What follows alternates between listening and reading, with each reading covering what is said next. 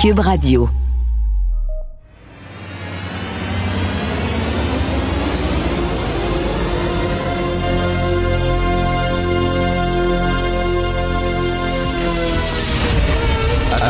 Attention, cette émission est laissée à la discrétion de l'auditeur. Les propos et les opinions tenues lors des deux prochaines heures peuvent choquer. Peuvent choquer. Oreilles sensibles s'abstenir. Richard Martineau. Martino. Un animateur pas comme les autres. Richard Martineau. Cube Radio. Oh, bonjour et bon vendredi. Non, je n'ai pas le droit de dire ça, ça a l'air. Ça fait trop quétaine, mais OK, je le pense. Merci d'écouter Cube Radio. On reçoit Cathy Gauthier à 9h30 et, euh, parce que son dernier show est excellent. Et à un moment donné dans son spectacle, Cathy, elle a une nounou philippine, OK? Et à un moment donné, elle imite sa nounou parce que la nounou, elle est pas contente avec Cathy. Puis elle lui dit, mais Gauthier, mais Gauthier, mais... Puis tu sais, elle, elle prend un accent, un accent asiatique. Et là, dans la critique du spectacle dans la presse, la journaliste dit c'est épouvantable faire ça, ça n'a pas de bon sens, c'est du racisme, c'est épouvantable faire ça en 2022. Plus capable. Je ne suis plus capable de ces niaiseries-là. Si sa nounou était une fille du Saguenay, elle l'aurait imité en disant là, là, là, là, Madame Gauthier, là, là, puis tout le monde aurait ri, tout le monde aurait trouvé ça super drôle. Si sa nounou avait été, je sais pas, de Limoilou, Madame Gauthier, Madame Gauthier, elle aurait pris l'accent de Limoilou. bon. Puis tout le monde aurait trouvé ça bien drôle. Puis si elle avait été gaspésienne, elle aurait pris. Mais là, elle, est philippine. Elle parle comme ça avec un accent asiatique. C'est tout. C'est pas. Elle a pas dit. Il n'y a rien de raciste là-dedans. Taboire, la presse, comment, là, s'il vous plaît, là. Euh, c'est niaiseux de du racisme partout. À un moment donné, Jean-François Lisée a écrit un excellent texte dans Le Devoir. Je crois que c'était hier. Vous devez lire ça.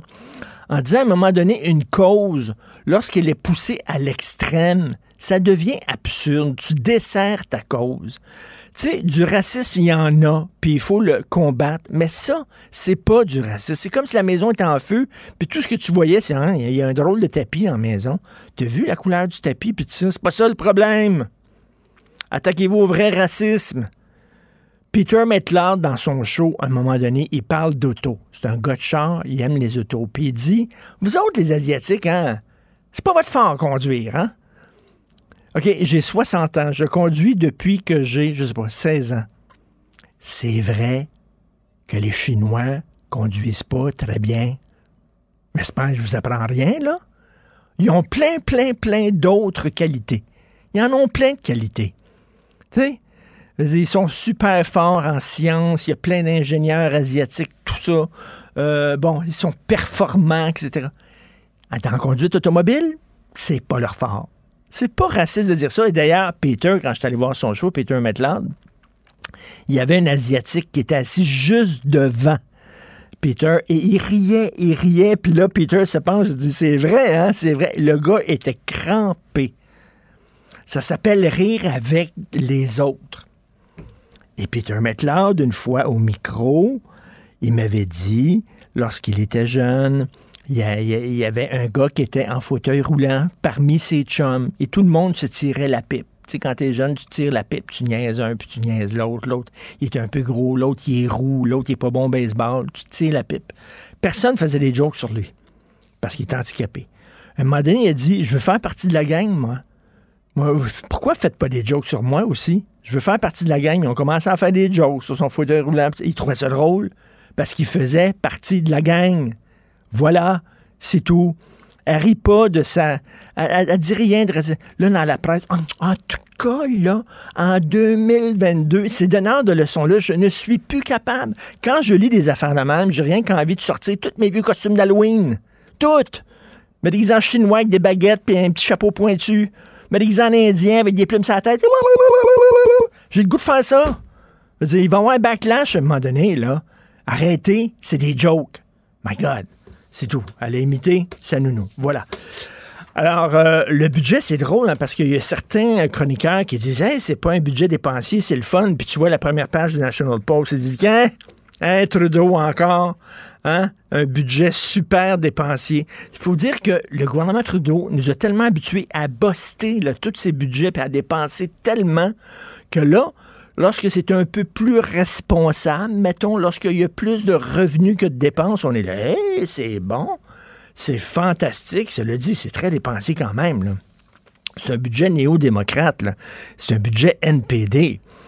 Euh, mais reste que parce que soudainement, c'est un peu plus responsable que les autres budgets, on est tous là en train d'applaudir en disant c'est fantastique. Yves Poirier a sorti une autre histoire d'horreur euh, concernant Aaron. Alors, le 27 et le 28 mars, il y a des euh, gestionnaires du CHSLD Aaron qui ont laissé des messages dans la boîte vocale du CIUS de l'ouest de l'île en disant on est débordé, on manque de personnel, on a besoin de soutien. Ils, ont sont restés dans la boîte vocale pendant une couple de jours. Ça, c'était le 27 et 28 mars. OK? Écoutez bien, là, parce que le, les dates sont importantes. 27-28 mars, les gestionnaires du CHSLT Aaron.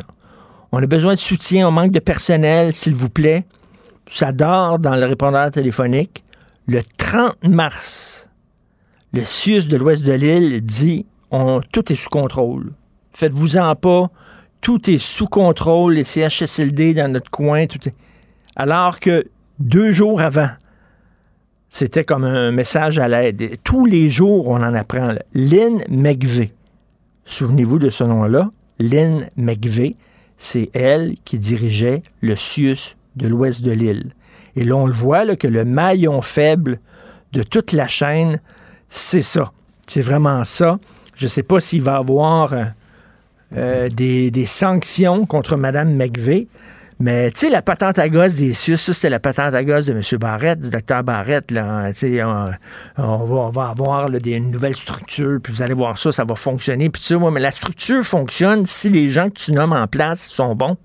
Si les gens que tu nommes en place ne sont pas bons, ne sont pas efficaces, ne sont pas performants, ben ça tiendra pas la route. À un moment donné, la structure, la patente à gauche, l'organisme est aussi fort que les gens qui les gèrent. Donc, Lynn tous les regards maintenant se portent euh, vers elle parce que ça n'a pas de maudit bon sens qui s'est passé là. Et j'espère qu'effectivement, il va avoir des sanctions. Et en terminant, vous avez vu les Russes qui ont frappé une station, une gare de chemin de fer où les gens attendaient pour euh, évacuer, pour quitter l'Ukraine. Ils ont frappé. Et là, tu regardes ça, tu dis, OK, c'est quoi qui cherche Poutine? C'est quoi son but, là? Parce que, tu sais, quand tu fais une guerre, il y a un but à un moment donné. Quel est le but de Poutine? Qu'est-ce qu'il veut faire? Là, il y a de plus en plus de gens qui disent ben, ce qu'il veut, c'est écraser le peuple ukrainien, il veut dire le raser. il veut vraiment transformer l'Ukraine en stationnement, je ne sais pas. Mais on ne voit pas exactement quel est le plan derrière ça. Pourquoi il fait ça? Pourquoi on frappe des théâtres où les gens s'étaient réfugiés? Pourquoi euh, on tue des gens après les avoir ligotés les mains dans le dos? Pourquoi on frappe euh, des hôpitaux pour enfants? Et pourquoi on frappe des gardes de chemin de fer en sachant fort bien que des milliers, sinon des millions d'Ukrainiens qui veulent quitter leur pays, qu'est-ce qu'ils font? Ben, ils vont en gare puis attendent le train. Et là, c'est vraiment absolument dégueulasse ce qui se passe là. Et comme disait Roméo Dallaire, euh, qui a accordé une longue entrevue au devoir et qui parlait aussi à notre ami Mario Dumont, euh, on voit euh, la faillite de l'Occident, la faillite morale de l'Occident, où on voit des crimes de guerre se répéter jour après jour après jour. Là, au moins, ils ont écarté, l'ONU a écarté la Russie. Au moins, c'est ça, là. Mais vraiment, on se demande ce que veut exactement Vladimir Poutine.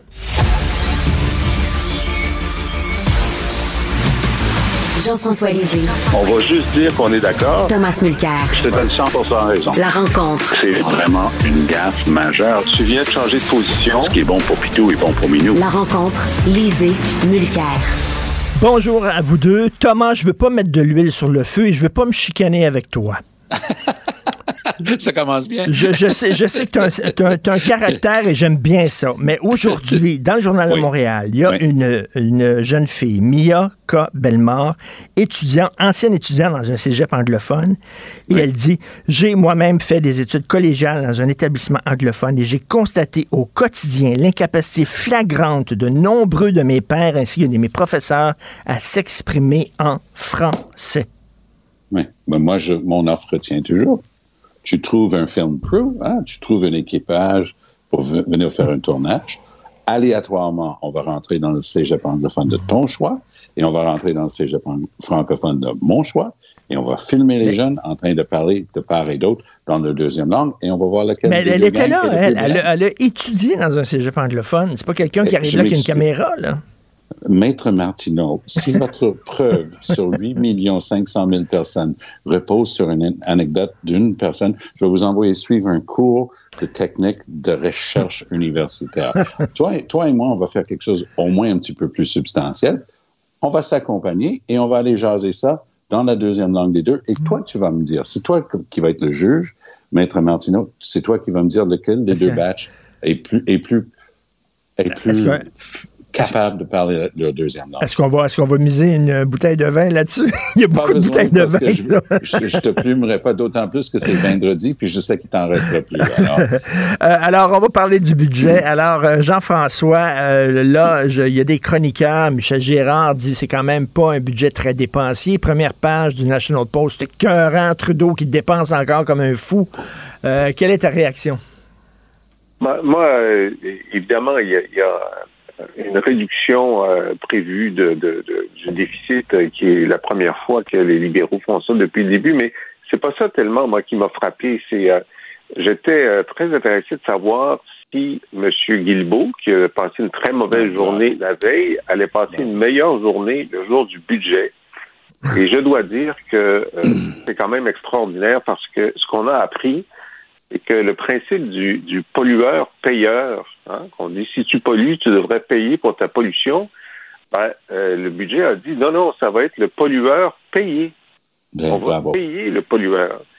Et euh, je dis ça pourquoi? Ben, parce qu'effectivement, pour réduire les émissions de gaz à effet de serre des, des compagnies pétrolières, on dit ben euh, le carbone qu'ils envoient dans l'atmosphère, on, on va mettre un, bouchon, enfin un tuyau sur euh, la cheminée, puis on va renvoyer le carbone dans la terre. C'est une bonne idée, mais on va vous payer pour faire ça. On va vous payer 50 cents sur chaque dollar que vous allez dépenser pour réduire vos émissions. Ça va être le contribuable qui va payer ça. Hmm. Et donc, il y a 3 milliards de dollars qui sont mis de côté pour ça. C'est quand même extraordinaire. Vous allez polluer, puis on va vous payer pour la réduction de la pollution. Ça veut dire que non seulement ils sont pas en train de réduire les subventions aux compagnies pétrolières, ils sont en train de les augmenter. C'est quand même fort. Alors, tu écris justement là-dessus aujourd'hui, Tom. Tu dis que le gouvernement met en danger les futures générations. Ah, le, le- le résumé de, de Jean-François est excellent. Et, et c'est hallucinant. Mais, tu sais, Richard, on, jase de temps en temps les trois, on regarde les faits divers, on regarde ce qui se passe dans la société, les décisions politiques saugrenues, blablabla. Mais parfois, même avec beaucoup d'expérience, on est laissé pantois. Là, hier, j'ai entendu de mes oreilles Stephen Guilbeault, qui, soit dit en passant, est tout sauf cave, et il connaît ça, l'environnement, OK? Il a dit qu'en 2050, donc après 28 ans d'exploitation, ce nouveau pro- méga projet pétrolier serait net zéro en termes de gaz à effet de serre. C'est tellement ridicule, ça ne suffit pas juste de dire il prend le monde pour des caves. Il prend le monde pour des demeurés qui n'ont jamais lu un livre, connaissent rien en environnement, qui ne savent pas que les gaz à effet de serre, notamment le CO2, sont la cause principale des changements climatiques et du très dangereux réchauffement de la planète qui va continuer à s'accélérer. Le Canada a prouvé une chose avec le budget hier, qu'on est très dépendant des redevances du secteur pétrolier. Ça, c'est ça, la décision d'hier. Et honnêtement, Guilbeault, je l'aime bien. Je travaille avec ce gars-là pendant longtemps. Mais je n'arrive pas à comprendre comment il peut croire que le monde est à ce point-là imbécile qu'ils vont accepter qu'il il vient d'inventer le pétrole vert. Je m'excuse là, c'est hallucinant de, de croire qu'on peut. Tu sais, on, on dit vendeur d'huile de serpent, mais ça c'est un vendeur de pétrole vert. C'est tellement absurde. Et là, juste pour terminer là-dessus, sur le plan personnel, j'ai entendu Guilbeault dire le jour de l'annonce du projet euh, Bay du Nord, il dit ah, ça a été une journée, ça a été la plus, la journée la plus difficile de ma vie. Allô, bébé, on n'est pas en train de parler de toi, OK? T'es pas le centre de l'univers. C'est pas à propos de toi. On est en train de parler des millions d'enfants qui sont sur la planète aujourd'hui, qui, eux, vont vivre à un endroit qui est devenu intolérable. C'est leur milieu de vie, leur niveau de vie et Mm. leur qualité de vie qui va être entachée parce que toi, tu n'as pas eu le culot de mettre tes culottes et dire non, Justin, ça ne se fera pas. Jean-François, en France, le ministre de l'Environnement, euh, qui était Nicolas Huot, qui était un ministre de l'Environnement, il, euh, il avait démissionné. Il a démissionné à un moment donné parce qu'il sentait que son gouvernement euh, n'allait pas dans la direction où lui voulait aller. Bon, après ça, il y a eu des allégations d'inconduite sexuelle sur Nicolas Huot, mais quand il a démissionné, c'était parce qu'il n'était pas content de son gouvernement. Est-ce que, je sais pas, Stephen Guilmour, euh, Guilbeault aurait dû faire ça? Ben, moi, je me pose la question, euh, qu'est-ce que ça prendrait pour qu'il qui- pour qu'il démissionne? C'est-à-dire, tu sais, lorsque tu es ministre, euh, tu gagnes pas toutes tes batailles. Puis euh, des fois, ben, il y a des choses où tu trouves que ça recule au lieu d'avancer, mais tu dis, sur l'essentiel, on est en train d'avancer. Il y a quelques petits reculs, mais sur l'essentiel, je suis en train de faire ce pourquoi je suis venu. Mais là, on cherche, pour M. Guilbeault, où est l'essentiel? Et je vais revenir sur ce que dit Tom, c'est tellement vrai. Euh, euh, il a dit que le projet Bédinor serait donc carboneutre. Ce, ce que ça veut dire, c'est que pour l'essentiel de la production, tout le matériel puis tout ça, euh, va- ne va pas euh, ne va pas émettre de GES ou peut-être qu'ils vont compenser en plantant des arbres ou des algues. Peut-être qu'ils vont planter des algues. Ah oui, c'est bon ça. mais c'est comme de dire, écoutez, dans notre usine de whisky, il est interdit de boire de l'alcool. Donc, notre usine de whisky est alcool neutre. Ben oui, mais tu produis du whisky. Oui, oui. Mais personne boit d'alcool dans l'usine. C'est exactement ça. Euh, Tom, C'est on, parfait comme image parce que l'astuce dans la réponse de Guilbeault, c'est qu'il oublie que c'est le pétrole lui-même qui va inévitablement être Oui, brûlé oui. et causer des gaz à effet de serre. C'est c'est une sorte de pensée magique, mais honnêtement, c'est- vrai que j'ai jamais vu ça dans ma carrière. J'ai vu euh, entendu des sonnettes, j'ai vu des conneries, j'ai vu des gouvernements essayer de faire avaler mille couleurs à un public euh, crédule sur plein d'affaires, mais j'ai jamais vu quelqu'un avoir la témérité de se lever un matin et dire, moi j'ai passé 30 ans à prêcher l'importance de l'environnement et là je vais expliquer au monde que le pétrole que moi je sors ne crée pas de ga- gaz à effet de serre. C'est tellement ridicule, c'est tellement prendre le monde pour des demeurés que je pense qu'on n'a pas assez expliqué Et- jusqu'à quel point Trudeau vient de trahir toutes ses promesses en développement durable. Richard, tu nous as dit hier, je ne le savais pas, je l'apprenais de, de ta bouche, oui, qu'il était rendu une sorte de- d'ambassadeur pour le développement durable. Pour. L'essence même du développement durable, le princi- un des pr- premiers principes, c'est pollueur-payeur. Le principe dont parlait Jean-François tantôt. C'est écrit là. Chaque loi sur le développement durable parle de pollueur-payeur. Ici au Canada, Ben oui. comme dit si bien Jean-François, on paye les pollueurs. C'est hallucinant. Et Jean-François, tu as deux minutes. euh, tu veux parler de logement et d'immigration? Oui, alors c'est ça. Alors, euh, c'est, ils ont fait un effort considérable sur le logement, de toutes sortes de façons, euh, interdire l'achat euh, d'immobilier par euh, des étrangers pendant deux ans, c'est bien. Euh, faire en sorte que si tu achètes pour flipper euh, une maison ou un condo, ben tu, tu vas tu vas être fiscalement euh, un peu puni pour ça, pour réduire le flip, c'est très bien. Euh, 500 dollars pour les jeunes pour acheter, c'est très bien. Mais le problème, c'est que pendant que tu fais ça, tu es en train d'augmenter la pression sur le logement partout au Canada en doublant le nombre d'immigrants que tu vas recevoir. On peut débattre de savoir si c'est une bonne idée d'avoir un pays qui va doubler de population en, quelques décennies, puis tout ça, mais le fait est que euh, si tu vas avoir un million de personnes de plus à tous les 24 mois au Canada, surtout dans les grandes villes, sans compter les travailleurs temporaires et les étudiants étrangers, tu vas mettre une pression extraordinaire mmh, à la hausse sur le logement. Et peu importe ce que tu vas faire pour essayer de baisser les prix du logement, ce ne sera jamais assez pour compenser l'augmentation de la demande que tu es en train de créer. Effectivement. personne n'en parle. Donc, c'est la spirale de la mort, comme on disait. Merci beaucoup à vous deux. Passez un excellent week-end bien mérité. On se reparle lundi. Bon, vendredi. Merci. Merci Jean-François, merci Tom.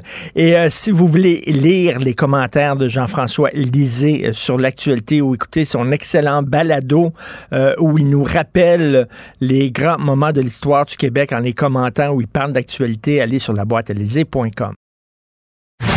Martino, même avec un masque, c'est impossible de le filtrer.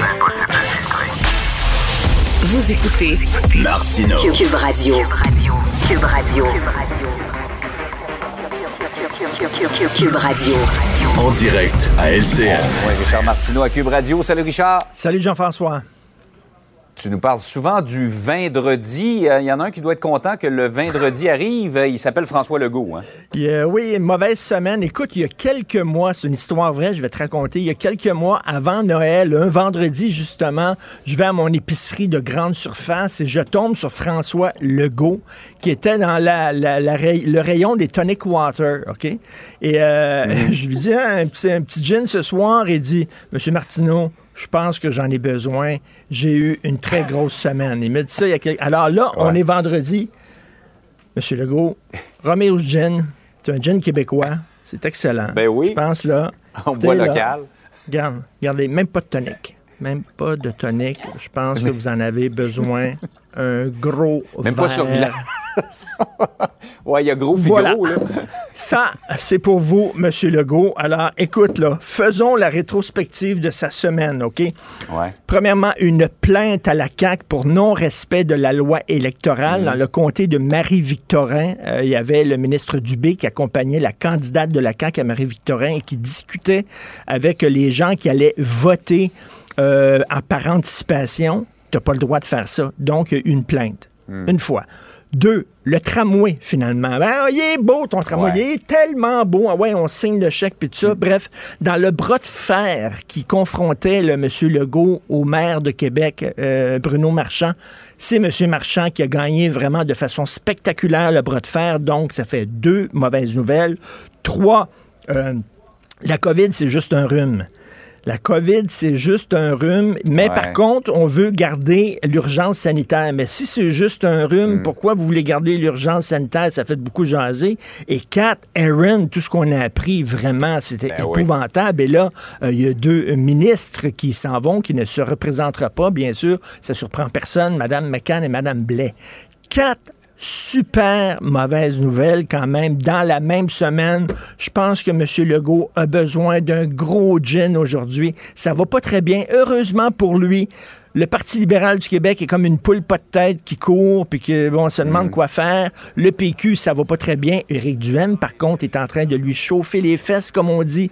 Bref, ce n'est pas une très bonne semaine pour M. Legault il va tenter d'oublier tout ça euh, en fin de semaine. On est euh, quand même euh, à moins de six mois maintenant des, des prochaines élections. Stephen Guilbeault maintenant. Euh, est-ce que certains vont dire que c'est un traître à sa cause? Eh, écoute, vraiment, alors le ministre de l'Environnement, tu sais, quand on est allé chercher Stephen Guilbeault, on voulait lancer un message fort. Regardez comment on va être sérieux. Hmm. C'est le gars qui est monté, vous le savez, sur la tour du CN. C'est probablement un des militants écolos les plus connus au monde, Stephen Guilbeault, vraiment. Là. Alors là, non seulement le, gouvernement fédéral a acheté un pipeline, on sait le pipeline Trans Mountain, mais là, ils ont donné le feu vert un projet pétrolier qui va durer 30 ans. On va pomper au large de Terre-Neuve un milliard de barils de pétrole. Ça a l'air qu'il n'était pas tellement pour ce projet-là, mais qu'est-ce que tu veux, quand tu arrives au Conseil des ministres, t'es pas tout seul, donc il a fallu qu'il mette de l'eau dans son vin. Mais là, à un moment donné, quand tu mets beaucoup d'eau dans ton vin, t'as plus du vin, là rien que de l'eau. Mhm. Et voici ce qu'il disait en 2015, monsieur, euh, monsieur Guilbeault, dans une entrevue. Certains me reprochent parmi les écologistes d'être trop conciliant, pas assez radical. On peut demeurer un pur et prêcher dans le, dans le désert, mais moi, je crois qu'il faut faire des compromis pour avoir un effet sur l'évolution de la société. Mais jusqu'où un compromis n'est plus un compromis, puis c'est totalement, c'est renoncer et c'est- c'est c'est nier tous tes principes. Et en France, Jean-François, il y a un militant écolo qui a été nommé ministre de l'Environnement euh, par euh, Macron, Emmanuel Macron, qui était Nicolas Huot. Et Nicolas Ouais. c'était vraiment un message très fort. Et à un moment donné, il sentait que le gouvernement voulait pas aller lui- où lui voulait aller. Le gouvernement n'était pas assez vert. Et en pleine entrevue à la radio, il a démissionné. Il a dit, je m'excuse, mais je m'en vais parce que là, ça n'a pas de bon sens. On m'utilise, moi, mon nom pour se donner une, une image verte. Il y a des écolos qui disent que peut-être Sylvain Guilbeault aurait dû faire ça. En tout cas, comme dit Mario Dumont, ouais. on le jugera pas peut-être sur ce projet-là. Il va falloir le juger sur l'ensemble de ce qu'il va faire. C'est ça, avoir un peu de Euh, recul, ça. Un peu de recul, mais disons que ça passe un peu mal. Peut-être que lui aussi, tiens, un petit gin euh, comme vendredi. Mauvaise semaine. Décidément, je sais pas si c'est parce que c'est vendredi, mais tu as parlé d'eau dans le vin et de gin. Oui. Une, une chronique alcoolisée ce matin. Euh, Tout à fait. Bon Dis-moi que c'est juste de l'eau. C'est de l'eau que tu Je as pense que je vais avoir verre. mal à la tête lundi quand on va se parler. Salut, bonne fin de semaine. Salut, bon week-end. Martino. Le préféré du règne animal. Bonjour, les petits lapins. Écoutez, avant de parler à mon invité, là, vous savez qu'il y a un procès actuellement en cours. Il y a des techniciens là, qui étaient au Métropolis euh, lors de la fusillade qui aurait pu se terminer en carnage. Et, ils disent que, bon, c'était pas suffisamment surveillé. N'importe qui pouvait entrer par la porte d'en arrière au Métropolis. Alors, eux autres, ils poursuivent euh, euh, la, police, la police pour 600 000 dollars en raison d'absence de sécurité. Et là, on apprend qu'au au lendemain, euh, après euh, ce- ce- il y a eu euh, ben, un rapport d'enquête destiné à faire la lumière sur qu'est-ce qui s'est passé. Le rapport d'enquête était très, très, très peu critique à l'égard de la SQ. Très peu critique. Et là, on apprend, écoutez ça, des conclusions du rapport d'enquête visant à faire la lumière sur l'attentat politique du Métropolis ont été dictées à l'avance par l'état-major de la SQ. Il n'y a aucun témoin qui a été rencontré. Ils ont fait une enquête. La- Ils ont fait une enquête, une, commission d'enquête. Aucun témoin a été rencontré et les conclusions ont été dictées par la SQ.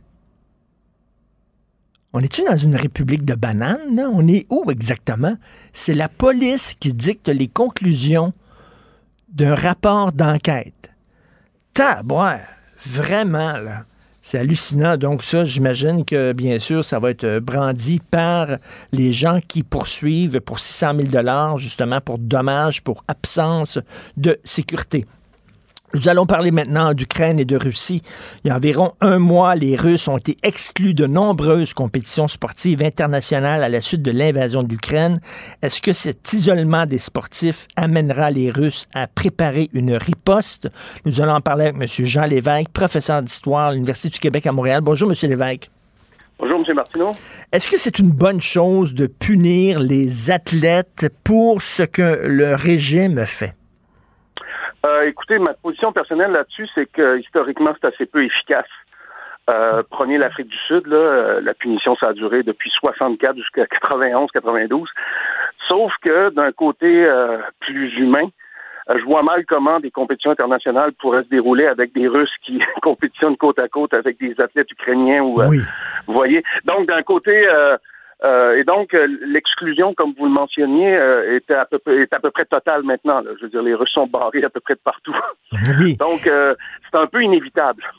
Et mais, mais même dans, le- dans le domaine culturel, écoutez, il y avait un jeune prodige russe euh, qui Ouais. devait jouer euh, ici à la Place des Arts, un pianiste, un des, des- des grands pianistes actuels. Puis on a dit non parce que vous êtes russe. Moi, je, trouve ça. Puis lui, est bon, on dit il a pas critiqué suffisamment le régime de Poutine, mais sa famille est à Moscou. Dire, il peut pas se permettre à un moment donné de, de critiquer le président. Euh, Vous pensez quoi de ça, tous ces boycotts d'artistes russes aussi? Ben, les artistes, ça devient, euh, il y a, euh, je veux dire, des chanteurs d'opéra qui arrêtent leur carrière euh, momentanément. Je veux dire, ça, ça va assez loin parce que qui va fixer les critères à partir desquels on va dire vous avez assez critiqué ou vous l'avez vous avez pas assez critiqué le régime ou vous êtes trop neutre ou vous êtes trop complaisant? Vous voyez? Bon là ça devient une question morale. Euh, et donc euh, je pense que à moins de je veux dire, on pourrait y aller raisonnablement en, en excluant les chantres du régime, là, ceux qui vraiment euh, en font l'apologie, puis ensuite y aller au cas par cas. Mais je veux dire, une exclusion systématique de tous les artistes, c'est euh, c'est assez malaisé. Et en plus, bon, vous avez entendu parler de l'université de Milan qui voulait barrer Dostoïevski. Euh, ah oui, non, non, vous, non, vous rigolez, Monsieur Lévesque. Non, non, non, non, oui, oui, non, c'est pas une blague. Euh, c'est en Italie, on voulait enlever Dostoïevski du programme d'histoire des grandes œuvres. Là.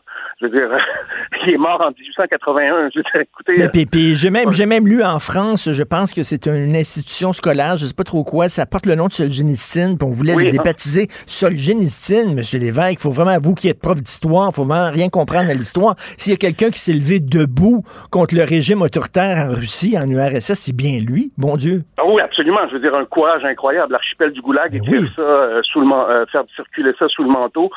Euh, ceci dit, il a une vision sur l'Ukraine. Je pense à cause de ça. C'est que lui dit que l'Ukraine et la Russie sont des pays frères, mais je veux dire, ça ne veut pas dire qu'il faut aller. Euh, ben là, à un moment donné, là. Mais il disait pour l'URSS que le, le, poids de l'empire avait été trop lourd et que la Russie devrait se concentrer sur les nations slaves, le Bélarus, l'Ukraine, et donc rapprocher ses liens et laisser tomber un peu l'Asie centrale qui, selon lui, euh, bon, on l'a accusé de un peu de racisme ou de, xénophobie, là, mais... Ben, ces, derniers, ces derniers écrits, ces derniers écrits à, à, M. Solzhenitsyn, j'avais lu son dernier livre qui était carrément antisémite, là, mais, mais bon, là, ça, ça ouvre la porte vraiment à toute la... toute cette, euh, ce, ce mouvement-là maintenant d'enlever les noms de, de, de, de, gens qui sont un peu controversés, là, dans, de, de barrer leur nom lorsqu'il y a des institutions scolaires qui portent leur nom. Bon, là, là on, s'embarque... Ça, ouais, ça, va, ça va très loin. On s'embarque dans chose. Mais est-ce que, bon, on revient là justement à ces, euh, les, les, Russes qui ont été bannis de compétitions sportives. Est-ce qu'il euh, pourrait avoir une riposte de la part des Russes? Ben, ce que le ministre des Sports russe euh, la semaine passée a annoncé en entrevue, c'était que, bon, soit une forme de menace envers le, les autorités internationales comme le CIO, la FIFA, euh, en disant que la Russie pourrait euh, créer son propre réseau, ses propres compétitions un peu parallèles. Euh, avec qui, soit avec les partenaires de l'Union eurasiatique, euh, donc euh, Kazakhstan, Bélarus, Arménie, là, des anciennes républiques qui sont en bon terme avec la Russie, ou selon la ligne du traité de Shanghai avec les Chinois, ou encore hmm. le BRICS. le BRICS, bon, Brésil, Russie, Inde, Afrique du Sud et, et, et Chine. Peut-être, je sais pas, mais c'est c'est faire euh, peser le spectre d'une espèce de, de, de, séparatisme ben oui. international. Ouais. Donc, ça veut dire que, les, Jeux, les, Jeux, les Jeux olympiques là, qui disent les frontières n'ont plus d'importance, nous sommes tous des frères, etc., ah, ben euh, ça ne tiendra plus parce que là, il y, y, aurait comme deux blocs, en fait, de, de sport amateur. Oui, sauf qu'historiquement, les deux blocs ont jamais fonctionné. Euh, en fait, les communistes, à l'époque, euh, avant la, la, Deuxième Guerre mondiale, ont tenté de créer des Olympiques parallèles et ça n'a pas duré. Hmm. Euh, et donc, Staline a compris qu'il y avait plus de prestige à aller à l'international, aux Olympiques, avec les nations capitalistes, mais dans l'optique où il faut les battre, évidemment. Euh, et euh, ensuite, Poutine, probablement, je pense que les autorités russes, quand même, pensent qu'il y a plus de prestige à rester aux Olympiques, mais l'exclusion, c'est un peu une guerre de mots, là, une guerre d'intention. De, et, et euh, savez-vous, bon, il y a eu, vous êtes un prof d'histoire, là, il y a eu des Jeux euh, olympiques à Berlin alors que Hitler était au pouvoir. L'Occident aurait pu boycotter ces Jeux-là. Au contraire, ils sont allés et savez-vous quoi? C'est la, la, grosse vedette de, ce, de ces Jeux-là. C'était un noir, c'était Jesse Owens, c'était un noir, ce qui démontrait justement à la face même de Hitler à quel point ses thèses racialistes et racistes étaient débiles. Donc, à la limite, je pense que c'est mieux qu'un boycott, ce qui est arrivé, finalement. Ben, en fait, ça peut se retourner contre vous. Euh, prenez euh, Mexico en 68. Euh, John Carlos et Tommy Smith sont fait exclure, mmh. leur carrière a été détruite, ça c'est un fait. Sauf que quand on parle des Jeux de Mexico, on parle de quoi en premier? du Black Power Salute. Ben oui. C'est ça dont on parle. Donc, dans, il faut voir l'effet à court et à, long terme. Mais euh, la Russie, je pense, euh, sans vouloir faire de complaisance, là, euh, sont un gros joueur dans le sport international. Euh, ils ont levé un pied de nez au CIO avec l'histoire du dopage, parce Ben que oui. finalement, euh, si vous vous souvenez de la, à la finale des Jeux de, de Tokyo l'été passé, euh, We Will Rock You, là, ils ont fait comme un montage avec la chanson de Queen, ROC pour Russian Olympic Committee, en voulant dire, vous avez beau nous bannir, vous allez beau nous enlever notre drapeau, euh, ils ont fini euh, euh, au Jeux de Tokyo, peut-être deuxième au total. Ah ouais. Troisième au total pour les médailles, cinquième pour les médailles d'or. Alors, ils ont fait une bonne performance et même à Beijing, ils ont fait une bonne performance malgré le dopage. Donc, euh, quand la guerre a commencé, il n'y avait pas le choix nécessairement de le CIO, euh, les autorités sportives, de les bannir, mais euh, il reste qu'ils sont dans un, un bras de fer, un peu si on peut le dire comme ça. Mm. Mais moi, je suis curieux de voir parce qu'à un moment donné, cette guerre-là, elle va, elle va finir, elle va se terminer. On ne sait pas comment. Euh, elle va se terminer. Est-ce que après ça, ça va être business as usual avec les Russes? Est-ce qu'on va reprendre les relations avec les Russes? Est-ce que les entreprises qui ont quitté la Russie vont y retourner? Et est-ce que soudainement, ben, on va accepter les artistes russes et les, les, athlètes russes comme si rien s'était passé? Ça, ça va être assez. euh, J'ai hâte de voir ce qui va se passer. Je pense que ça va pas durer le bannissement si la guerre se termine, là, en le souhaitant. euh, le plus tôt possible. Je pense qu'on va on va essayer le retour à la normale va être progressif mais assez rapide. Ça, c'est ce que je pense. Euh, en tout cas, Mhm. pour parler de ce que je connais le mieux, c'est-à-dire le sport, là. Oui. Euh, parce qu'ils sont un gros joueur euh, et euh, si si la Russie s'entête pas euh, dans son bras de fer, parce que c'est une politique de prestige, le sport international, faut pas se, se le cacher. Donc ils ont à gagner à, à faire des bonnes performances et à tenir. Prenez la Coupe du Monde de foot en 2018, ça s'est bien passé en Russie. Ils ont été au quart de finale alors qu'ils avaient une des, sur papier une des équipes les plus faibles. Alors euh, euh, je pense que ça devrait, la Russie a intérêt à réintégrer et les autorités internationales qui sont en général assez conciliantes, malheureusement. Euh, Très donc, faire là. Et, elles ont été très conciliantes dans l'histoire du dopage euh, en, en Russie pendant, pendant trop longtemps. Et on, Ouais. on- on sait que c'est un système, là, qu'il y a, il y a- il y a d'ailleurs un, un documentaire extraordinaire euh, sur Netflix là-dessus, sur le système de dopage là-bas. Et il était temps que- qu'on sévisse, là. Donc, euh, ben, merci beaucoup, Monsieur Jean Lévesque, professeur d'histoire à l'Université du Québec à Montréal. Et on espère que, tu sais, euh, euh, il y a Christopher Hitchens, l'essayiste britannique, disait la religion empoisonne tout, mais la politique aussi, des fois, empoisonne Ah ouais. tout, empoisonne la culture et empoisonne le sport. Et on devrait protéger les athlètes et les artistes euh, des effets de la politique. Merci beaucoup, Monsieur Jean Lévesque. Bon week-end. Merci de m'avoir invité. Ah, ben, merci, bonjour. Martino. Ne ratez plus rien. Cette émission est aussi disponible en podcast dans la bibliothèque balado de l'application ou du site cul.radio. Le, le commentaire de Félix Séguin, un journaliste d'enquête pas comme les autres. Alors, super texte aujourd'hui dans le Journal de Montréal, euh, Félix, de Simon Baillargeon, Martin Lavoie, Jean-Nicolas Blanchet et Louis Deschaines sur les goons, le prix à payer quand t'es un goon. C'est bon, hein? Ils Oui, sont bons, c'est les gars. excellent. C'est des gars qui connaissent ça, euh, qui suivent le hockey, d'ailleurs, semi-pro, là, depuis, euh, pour certains, là. Euh, je pense que Louis Deschaines suit ça depuis une vingtaine d'années. Martin Lavoie aussi. Simon est, est plus jeune, là, mais c'est trois bons journalistes sportifs du Journal de Québec qui, aujourd'hui, euh, publient un texte qui qui, en marge de l'émission de JE, est assez évocateur sur, donc, ces bagarreurs, mais l'avenir aussi qui attend ces bagarreurs-là dans l'après-carrière. Euh, tu sais, euh, Richard, je ne sais pas si tu partages ce constat, mais euh, moi, je viens des régions du Québec, puis dans ma région, on avait fascination là pour pour les hommes forts parce que bon dans, dans le village que dans le village où j'habitais ben, il y en avait un homme fort il s'appelait Placide Renault euh, dans le village d'à côté il y avait un autre homme fort. Puis là des fois les deux se pognaient le soir à l'hôtel. Tu comprends? Euh, je- je- là je- c'est caricatural ce que je dis et même un peu folklorique mais sais, il reste que le, le- le Québec a une fascination pour ces hommes forts, puis il y a une ligue, et ça qu'il a très bien compris, et c'est la Ligue nord-américaine de hockey, qui est l'ancienne ligue semi-pro, si tu veux, là, Mhm. euh, qui existe depuis une vingtaine d'années, puis c'est principalement, ben uniquement même sur les bagarreurs qui ont qui ont sévi dans ces ligues-là que l'attention de euh, mes trois collègues se porte, puis que de l'attention de JE se porte aussi. Je vais te raconter, je vais tout de suite te, te lancer un extrait de l'émission de Ah ce ben, soir. parfait. Puis après ça, je vais te rajouter du contexte autour. Tu vas flipper. Je te présente l'histoire de Derek Parker, euh, qui est en train de terminer sa carrière après plus là, de 400 combats chez les pétroliers du Nord. Voilà. On écoute ça. Es-tu euh, blessé souvent ou. euh? Pas souvent, mais c'est arrivé. Je pense en 2007, j'étais KO de Mike Warhol. avec sa portée. oh! Oh, et là, il a été blessé sérieusement.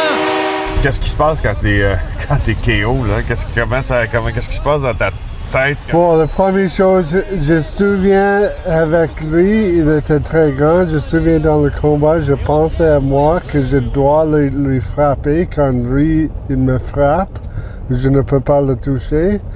Et la prochaine chose que je me souviens, c'est que j'étais dans la chambre, demander si c'était Noël.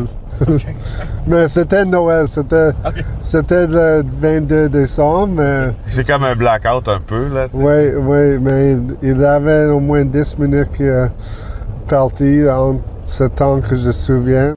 Je l'écoute, puis tu sais, j'ai en tête, tu sais, les petits bonhommes, là, les cartoons, là, les Looney Tunes, quand ils se font taper dessus, il y a comme une couronne d'étoiles autour d'eux autres. Ça oui, tourne. oui, là. oui, C'est un peu ça, là. Ouais. Puis, puis, puis, bon, ça, il faut mettre ça, euh, ces déclarations-là aussi en, en lien, si tu veux, là, ou en garder en toile de fond l'encéphalopathie traumatique chronique. Euh, ça, c'est un, c'est un mal qui afflige beaucoup de bagarreurs et beaucoup de gens qui ont reçu là euh, des mises en échec là, très graves au cours de leur carrière de hockeyeur. Les Derek Boogart, les Bob Probert, plusieurs hockeyeurs ont terminé leur carrière, d'ailleurs dans la tombe, en raison des complications qui sont souvent des problèmes de consommation. Euh, Il y a toute une chaîne hein, dans ça. Quand tu te bats, là, euh, Richard, quand tu te bats souvent, tu vas avoir mal aux articulations, bien sûr. Oublie pas que tu te bats à main nue, là, sur une glace de hockey. Alors, tu vas commencer parfois à avoir des prescriptions d'antidouleurs. Ça peut être de l'oxycontin, etc. Et là, ça engrange parfois une roue qui est presque impossible à arrêter parce que on ne pourra plus te prescrire suffisamment d'antidouleurs. Tu vas te tourner vers le marché noir. Le marché noir, son nom le dit, c'est un marché noir. Donc, tu vas tomber dans un monde aussi où gravitent des criminels. Tu vas peut-être avoir des problèmes de consommation d'alcool, puis ton cœur va peut-être lâcher aussi. À, Et un moment donné. C'est ça, il faut, il faut dire, là, les goons qu'on appelle, là, ils sont vraiment embauchés par les équipes de hockey, pas pour compter des buts. Là. Vraiment, leur, leur rôle à eux autres, c'est, de se battre. Là. Ben oui, euh, oui, oui, c'est de se battre. Ce sont souvent les plus aimés d'ailleurs de leurs clubs respectifs. La Ligue nord-américaine de hockey, c'est six clubs. Euh, au Québec, il y en a Trois-Rivières, Thetford Mines, Saint-Georges-de-Beauce, euh, Sorel. Il y en a un à Laval également, puis à, à- à Saguenay. Maintenant que ça c'est dit, euh, aussi, il y a d'autres choses. Tu je parlais de Derek Parker, puis je parlais de cette ligue-là, donc de cet homme dont tu as entendu l'extrait, puis on se, on on se pose la question, est-ce que c'est sérieux, la Ligue de hockey nord-américaine de hockey? Franchement, on a eu en entrevue l'adjoint au commissaire de la Ligue, qui est un avocat, Maître Godette. On lui posait des questions assez précises. Exemple, a- est-ce qu'il y en a certains dont la place là, ne serait peut-être pas sur la glace de hockey, mais comme exemple, un autre bagarreur, Brandon Cushton, soigné dans un hôpital pour des problèmes psychiatriques parce que c'est ce qu'il avait? Alors, pour finir avec Derek Parker, je te dirais que c'est un peu, quand on parle aux bagarreurs, on leur demande, toi, les conséquences des quoi la tête, là, est-ce que tu les vis? Est-ce que tu les vois? Derek Parker nous a dit non, pas vraiment. Ben, écoute, quelques jours après lui avoir posé cette question-là, son équipe affrontait le 3L euh, de Rivière-du-Loup. Il s'est battu et il a mangé une, il Ah s'est oui, fait passer le chaos avec une solide droite. Il a retraité au vestiaire. Il a été pris de nausées et de vomissements. Oh. Et le Oh. lendemain, il s'est, il a rejoué et il s'est battu encore contre le même gars. Ben écoute, il devrait faire du- de, de- de la lutte extrême, je sais pas trop quoi, de la boxe. Et même comme spectateur, si t'aimes des gens se, se taper dessus, tu, ben, change de sport, va voir de la boxe, tu vas voir ça. Moi, ce que je comprends pas, puis tu sais, je suis pas, euh, pas un grand connaisseur de hockey, là, mais tu sais, quand il, il commence à avoir des bagarres sur la glace, là, euh, le- le- le- l'arbitre n'intervient pas. Il laisse se battre pour le show, il donne le show à l'audience parce que le public veut ça, des gars qui se tapent sa gueule, puis après un bout de temps, là, il intervient puis il sépare. Mais pourquoi pas, dès le premier coup de poing, paf, that's it, tu sépares puis t'interviens. T'as pas le droit de...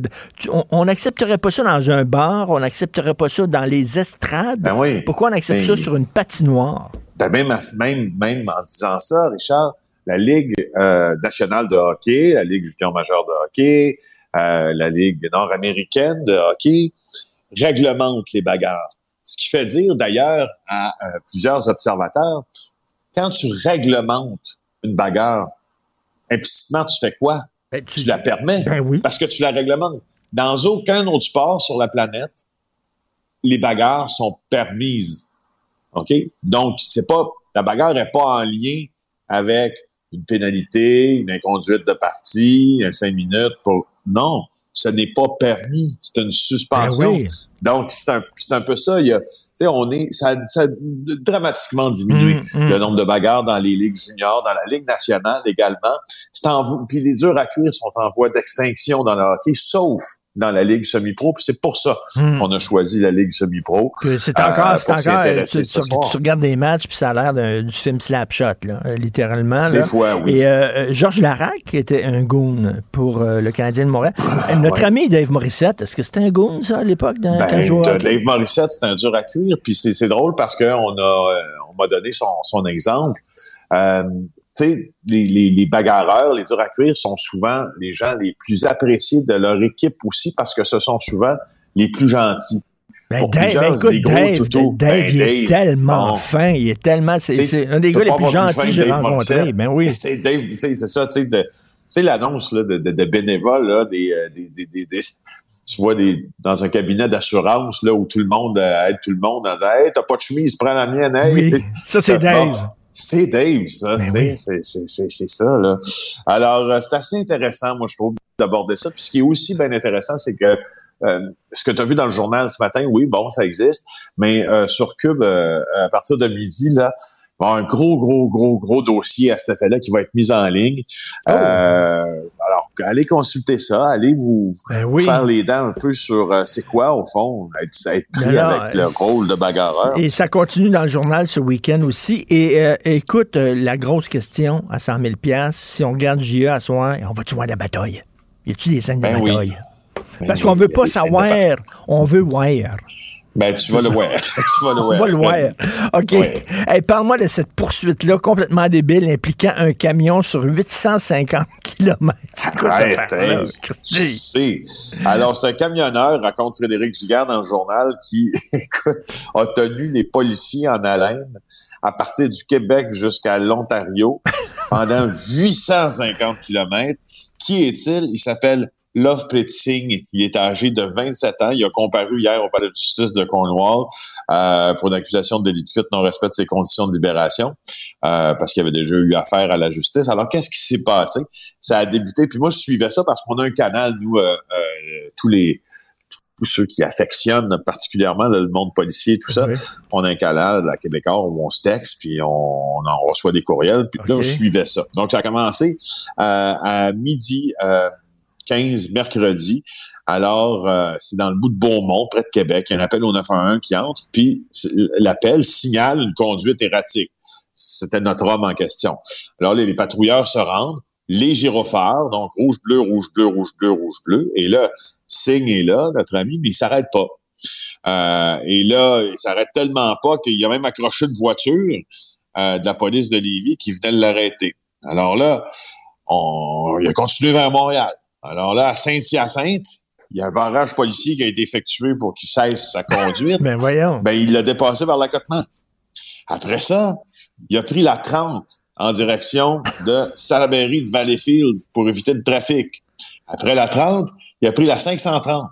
Après la 530, la 201. Après ça, il a repris la 20 vers l'ouest. Alors là, on a tout essayé à la SQ pour l'immobiliser, vraiment. Euh, mais, tu sais, là, on s'est dit à un moment donné, qu'est-ce qu'on fait là? Est-ce qu'on le laisse aller parce qu'on veut pas aussi provoquer d'accidents? C'est la réflexion que les policiers ont tout le temps. Officiellement, une poursuite policière, tu peux pas en faire. Officiellement, c'est là, c'est un gros camion, là? Oui, oui, c'est un, un, camion semi-remorque, un 18 roues.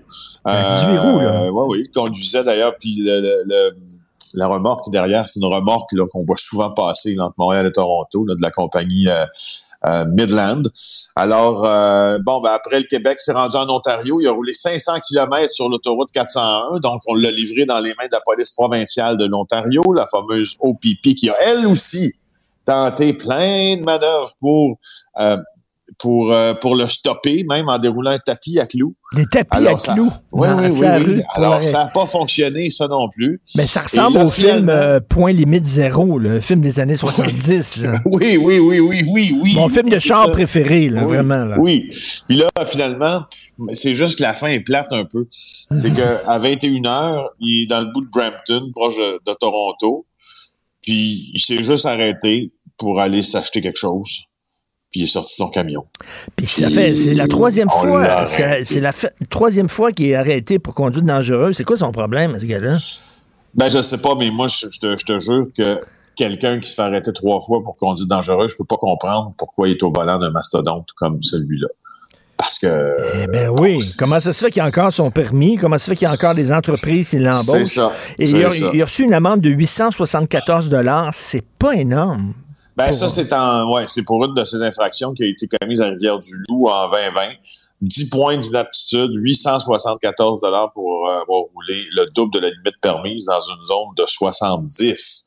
Écoute, donc fais le calcul, une zone de 140. 70, si tu routes le double, c'est vite, comme dirait l'autre, ben là, en temps d'un 18 roues, mon je t'assure. Hey boy! Et euh, je, ne comprends pas ça. Quand tu es une vedette, il faut que tu fasses attention parce que tu veux pas, justement, voir ta face dans le journal de Montréal. Là, c'est Philippe Bande qui est arrêté, conduite en, sous influence de l'alcool. Pas une bonne idée. Quand tu es connu, on s'attend à ce que tu sois un modèle. Oui, puis là, il, dans un long, longue publication sur ses réseaux sociaux, là, il explique qu'est-ce qui s'est passé. Donc, oui, il a été arrêté le 31 mars. Euh, il allait souper au restaurant avant de tourner en Gaspésie avec euh, ses, équipiers. Puis, euh, lui, ce qu'il affirme, c'est qu'au fond, il s'est fait dénoncer parce qu'il bon, il a bu, dit-il, raisonnablement en mangeant. C'était lui le conducteur désigné. Et puis, il dit avoir été dénoncé là euh, à la police, en disant bon, ben, il y a quelqu'un qui a dit il fait des bords des là, puis il conduit bien vu. Alors euh, il s'est fait coller par la police, puis euh, ben, il a soufflé une première fois dans cette fameuse balloune. Il a soufflé une seconde fois au poste de police dans cette fameuse balloune. Et il a tout juste dépassé le seuil permis, mais c'est pour ça qu'un seuil est un seuil, c'est parce que ma point, sauf que donc, donc là, il a, il a son permis est suspendu. Il va devoir répondre de ses actes devant le tribunal. Il y a probablement il y a deux choses d'abord à se dire. Si on est un peu vertueux puis qu'on veut faire des leçons ce matin, si t'es conducteur désigné, fais juste pas boire pantoute. Ben oui. Euh, tu vas régler un gros problème. Si euh, Sinon, prends le taxi. Prends, le taxi. Quand, quand t'es ouais, connu, là, fais attention. Mettons, là, toi, là, tu, tu fais un souper, t'as une soirée, là, puis tu repars avec ton auto, puis t'as un peu bu, là. Non, je non, suis non, persuadé qu'il y a beaucoup, beaucoup de policiers qui se feraient un plaisir, pas parce qu'ils t'aiment pas, ben là, non, mais, écoute, mais qui se feraient un plaisir d'avoir à leur tableau de chasse Richard Martineau. Ben aussi. oui, il faut que tu fasses attention. Puis il y a beaucoup, de, puis il y a beaucoup ça. de médias qui euh, me mettraient à face à sa première page, c'est sûr et certain. Là. Fait que là, il faut, bon, faut faire alors, attention. Euh, c'est ça.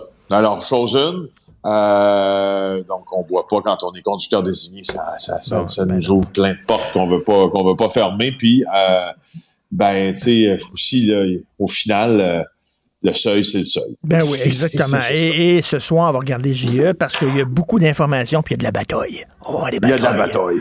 On va dire, on va dire ouais, euh, comme, Régis Lévesque, comme, comme les Régis Lévesque dirait, il y a de la bonne bataille, ça gueule. Alors, tu viens, tu viens de le regarder. Euh, Tu regarderas mon show. euh, les gars, ils font des bonnes batailles sérieuses. OK? Salut, bon week-end, Félix. Bye. Salut. Pour une écoute en tout temps, ce commentaire de Félix Séguin est maintenant disponible en balado sur l'application Cube ou en ligne au cube.ca. Tout comme sa série balado Narcos PQ qui dresse un portrait de l'industrie criminelle à travers des entrevues avec de vrais narcotrafiquants. Cube Radio.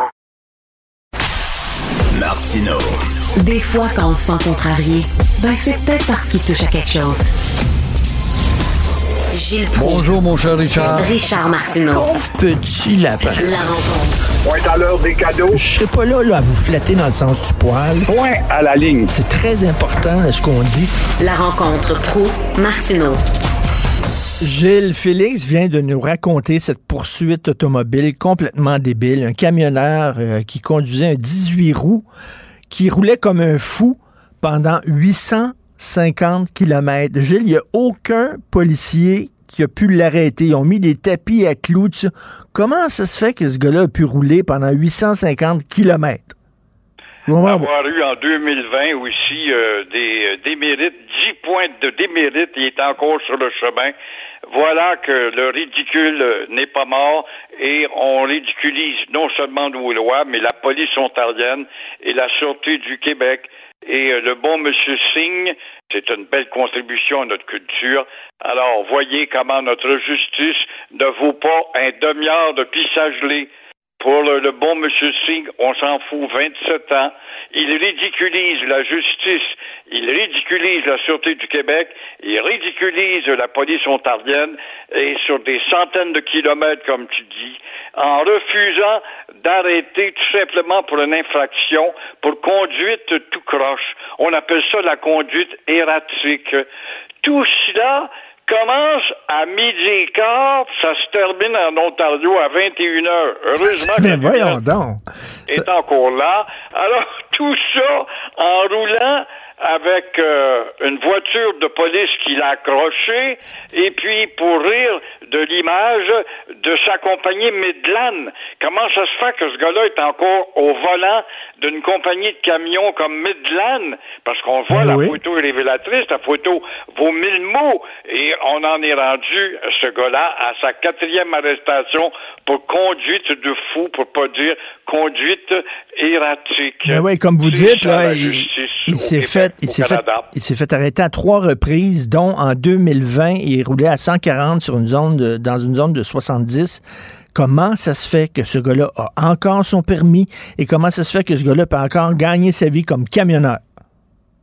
Parce que tu es au Canada, au pays des droits et des surlibertés, tout simplement parce que tu es au Canada avec un avocat pour venir défendre ce morveux-là et tout simplement montrer que la justice est impitoyable pour ces pauvres êtres au volant d'un camion comme Midland. Mais là, C'est qui, qui, qui les policiers qui couraient après? C'était les Charlots? C'était qui, ça? Ben, c'était des charlots, c'est bien. Je comprends pas, là, pour des raisons de sécurité, euh, euh, même la police ontarienne a mis un lit de clous puis il l'a contourné. Ça, ça se peut pas. Ça se peut pas. Il n'y a pas un film américain qui, avec, on le sait, les films américains, ils sont pas capables de produire un film sans faire une demi-heure de course en automobile. Euh, Il n'y a pas un film américain qui soit capable d'imiter ça. Ah, ben, moi, j'ai déjà eu, je l'avoue, j'ai déjà eu des contraventions pour excès de vitesse sur l'autoroute. C'est à 20, là, je m'en allais à Québec, là, puis euh, euh, bon, j'étais un peu pressé. Mais, mais il me laissait pas rouler, Christy, sur euh, 100 km. Là. Il m'arrêtait de suite, boum, that's it, euh, puis il me donnait une amende parce que si, si tu trouves que quelqu'un représente un danger, ben là, tu veux pas qu'il frappe personne, tu le laisses pas rouler pendant, c'était quoi, pendant près de 20 heures? Voyons! Ça prouve, ça prouve que nos poules mouillées, les policiers deviennent de plus en plus la nouvelle, la nouvelle cuvée de police qu'on embauche du cégep. Ce sont des, des, des, des mauviettes. On n'osait pas dépasser parce que c'était un poids lourd, puis ça a été difficile on aurait pu aller passer dans le fossé avant de le dépasser. Est-ce que c'est ça? Ben oui, euh, c'est ça, ça te prouve comment, finalement, on souffre d'un ramollissement aveugle. Ah, donc, il a roulé pendant 9 heures. Donc, de midi à 21 heures, il a roulé pendant 9 heures sans aucun problème. D'ailleurs, parlant de camionneurs, ceux de Walmart qui vont avoir une belle augmentation de salaire. C'est incroyable, pareil, hein? Justement, quand on va voir maintenant euh, un camionneur ou une fille au camion au volant d'un véhicule Walmart, dites-vous bien que ce gars-là ou cette fille-là gagne 110 000 dollars américains. Alors, euh, le même job payait 58 000 dollars en 2019. Hey, c'est toute une augmentation de 58 000 à 110 000. Alors, ne soyez pas étonnés de voir des milliers de jeunes au portillon d'embauche en Arkansas, c'est là que le siège social, de Walmart pour postuler pour avoir un emploi. Mais ne vous étonnez pas non plus si vous voyez des euh, produits transportés par Walmart augmenter leur prix. Ne soyez pas étonnés également de voir disparaître nombre de transports incapables de concurrencer avec 110 000 dollars de salaire pour un camionneur. Eh Et, euh, mais Walmart va devoir quand même relever tout un défi parce qu'il y a un obstacle. Lequel, c'est tout simplement, Walmart a dans sa politique d'exiger que tu ne flirtes pas, tu n'es pas un adepte justement de la marijuana. Et voilà que dans nombre d'États américains, eh bien, on ferme les yeux maintenant sur la marijuana, sauf chez Walmart, dont le siège social est en Arkansas. Fait que ça va être un gros problème à contourner ou à relever. Mais de 58 000 à 110 000, c'est presque tout simple au double, ça? Toute une augmentation de salaire? Alors voilà, ça suit l'inflation. Comme Trudeau avec son, le, ben, je dis Trudeau, je devrais dire le budget Trudeau-NPD. Hein, pour résumer bien vite le budget Trudeau-NPD, eh ben, ça démontre qu'on joue sur du temps emprunté, comme euh, dirait, je ne sais pas, un gars de la mafia. Avec euh, ce temps emprunté, je reste au pouvoir, je ris la population, et puis j'endette les provinces comme jamais, justement parce que j'ai un programme qui coûte cher, c'est le NPD qui me l'a dicté. Alors qu'est-ce qu'on va voir? On va voir, bien sûr, que notre mémoire bien limitée de petit oiseau va s'apercevra pas que ça coûte plus cher que jamais. Encore une fois, qu'est-ce qui va coûter plus cher? Ça va être bien sûr, en premier lieu, la pompe à essence qui sert justement à financer les dentiers et aussi les opérations dentaires pour nos jeunes et moins jeunes qui va servir à payer les médicaments et servir à payer aussi une partie de la guerre en Ukraine, malgré que l'OTAN trouve qu'on paye pas assez. Mais, mais, l'inflation, ça se contrôle à ce que je sache. J'ai pas besoin d'être un économiste pour savoir ça. Ça se contrôle par, justement, commencer par resserrer les dépenses. Et là, les euh, provinces demandaient euh, une augmentation du transfert en santé, puis on l'a pas eu. On l'a pas eu. Non, des paroles en l'air, parce que maintenant, on se fout des provinces et du Québec. On est sûr de rester là encore trois ans et quelques, étant donné que le NPD fait partie de notre gouvernement. Là, ils veulent, ils veulent des conditions. Si vous voulez de l'argent, il va y avoir des conditions. Quoique, quoique, Gilles, avec ce qui s'est passé dans notre système de santé pendant la pandémie, on est mal placé pour dire que faites-nous pas la leçon. On est mal placé parce que vraiment, on l'échappait en tabarnouche dans le système de santé. Ben, on le voit avec l'exemple d'Aaron, il n'y a pas Ben de ouais. doute, et puis d'autres exemples, mais on oublie toujours que par-dessus tout ça, c'est vrai, c'est vrai qu'on n'a pas grande leçon à donner, mais on a une population vieillissante beaucoup plus grande que dans les autres provinces. Ça fait donc un accès au système de santé beaucoup plus massivement important et ça coûte cher et ça coûte du personnel qu'on n'a pas Mm. Tout à fait. la Merci. formation sur laquelle il faudra s'attarder. Merci beaucoup, Gilles. Puis euh, si jamais vous allez manger chez des amis puis euh, du bon vin, faites pas comme Philippe Bande. Prenez un taxi. Prenez pas le char. Voilà. Merci beaucoup. Bonne Merci, bonjour, bon week-end. Pour une écoute en tout temps, ce commentaire de Gilles Proux est maintenant disponible dans la section balado de l'application ou du site cube.radio. Cube Radio. Tout comme la série podcast de Gilles Proux, la radio, premier influenceur. Découvrez dans ce balado comment la radio a influencé le monde moderne tel qu'on le connaît d'hier à aujourd'hui. La chronique argent. Une vision des finances pas comme les autres. Plus on apprend, plus on ne sait rien.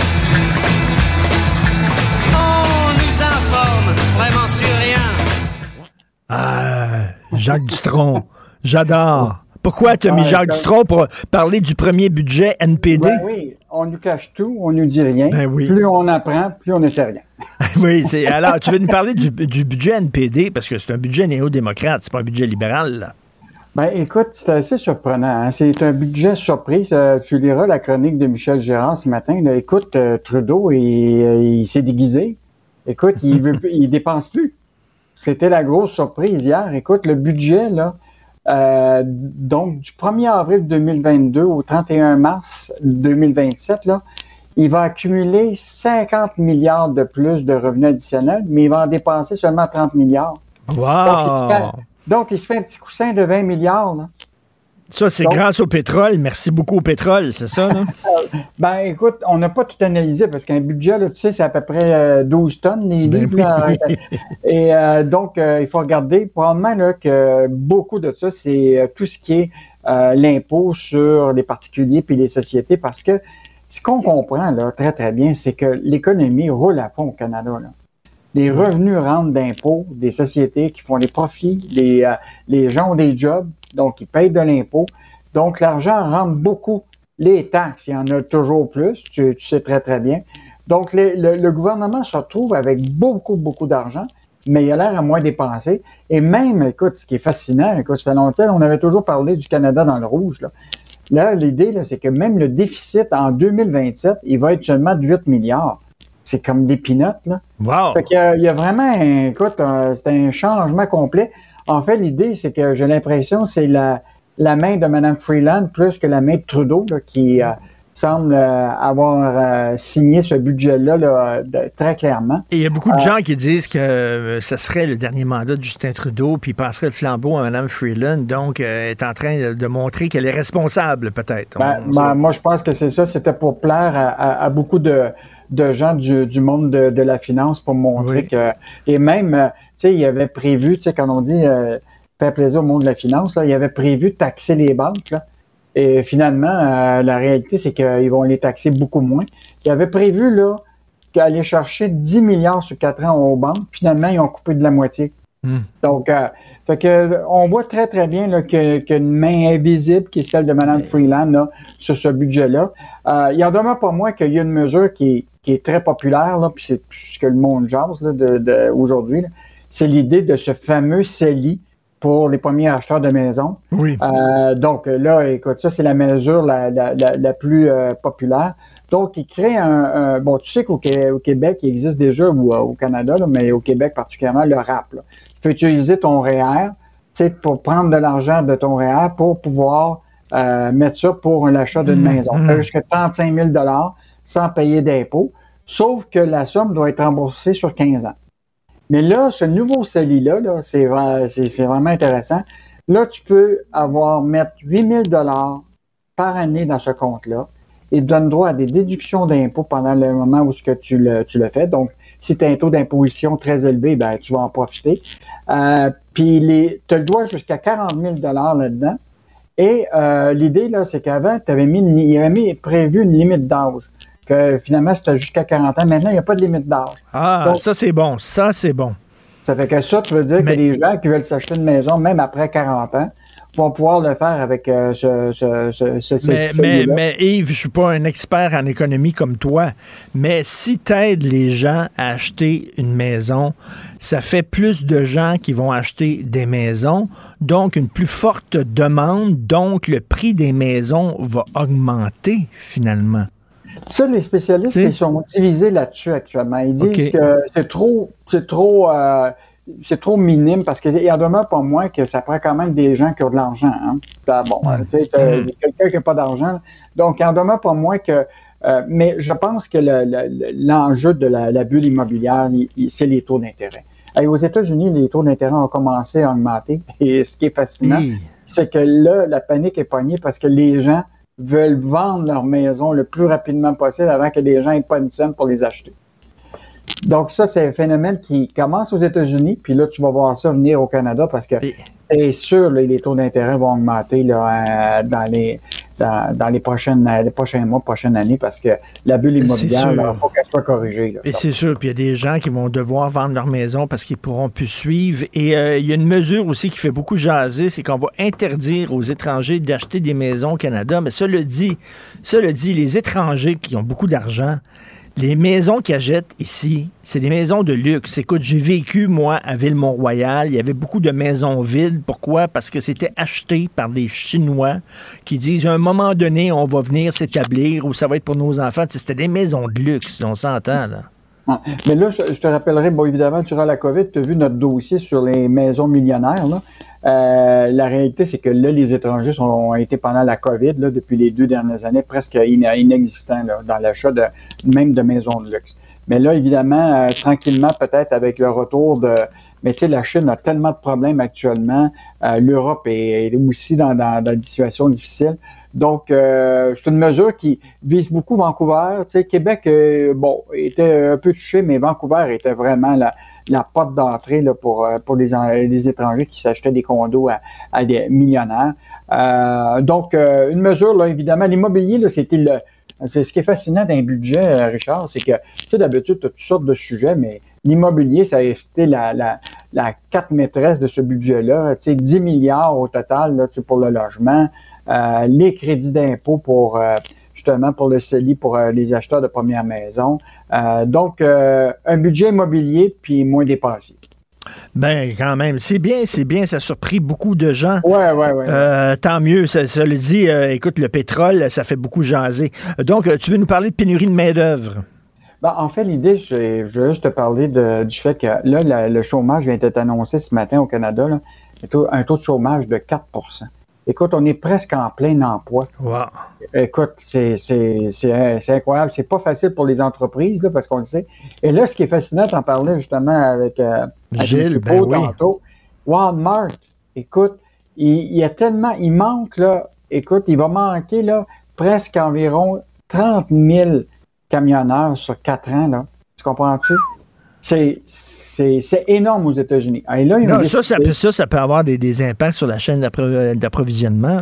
Ben oui. Et puis là, écoute, ils sont prêts à augmenter le salaire des camionneurs de Walmart jusqu'à 110 000 par année US. OK, puis une nouvelle recrue qui rentre actuellement gagne 85 000. Bon. Fait que, moi, je pense que, Richard, on devrait tous les deux se, oui, euh, ça va bien, ça va bien. Walmart, quand tu peux augmenter tes salaires comme ça. Et qu'est-ce qu'on va lire euh, ce week-end dans les pages argent? Donc, euh, ce week-end intéressant, on va revenir sur des, sujets qui sont extrêmement intéressants. on parle beaucoup d'immobilier. Écoute, il y a un multimillionnaire montréalais qui s'appelle Mark Patty.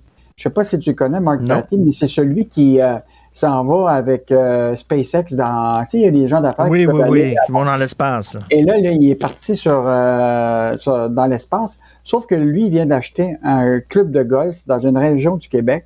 Et là, les gens qui sont autour sont inquiets. Écoute, parce que lui, il va peut-être faire du développement immobilier et c'est un peu la panique. Et on vous explique euh, tous les, les, dessous de cet achat.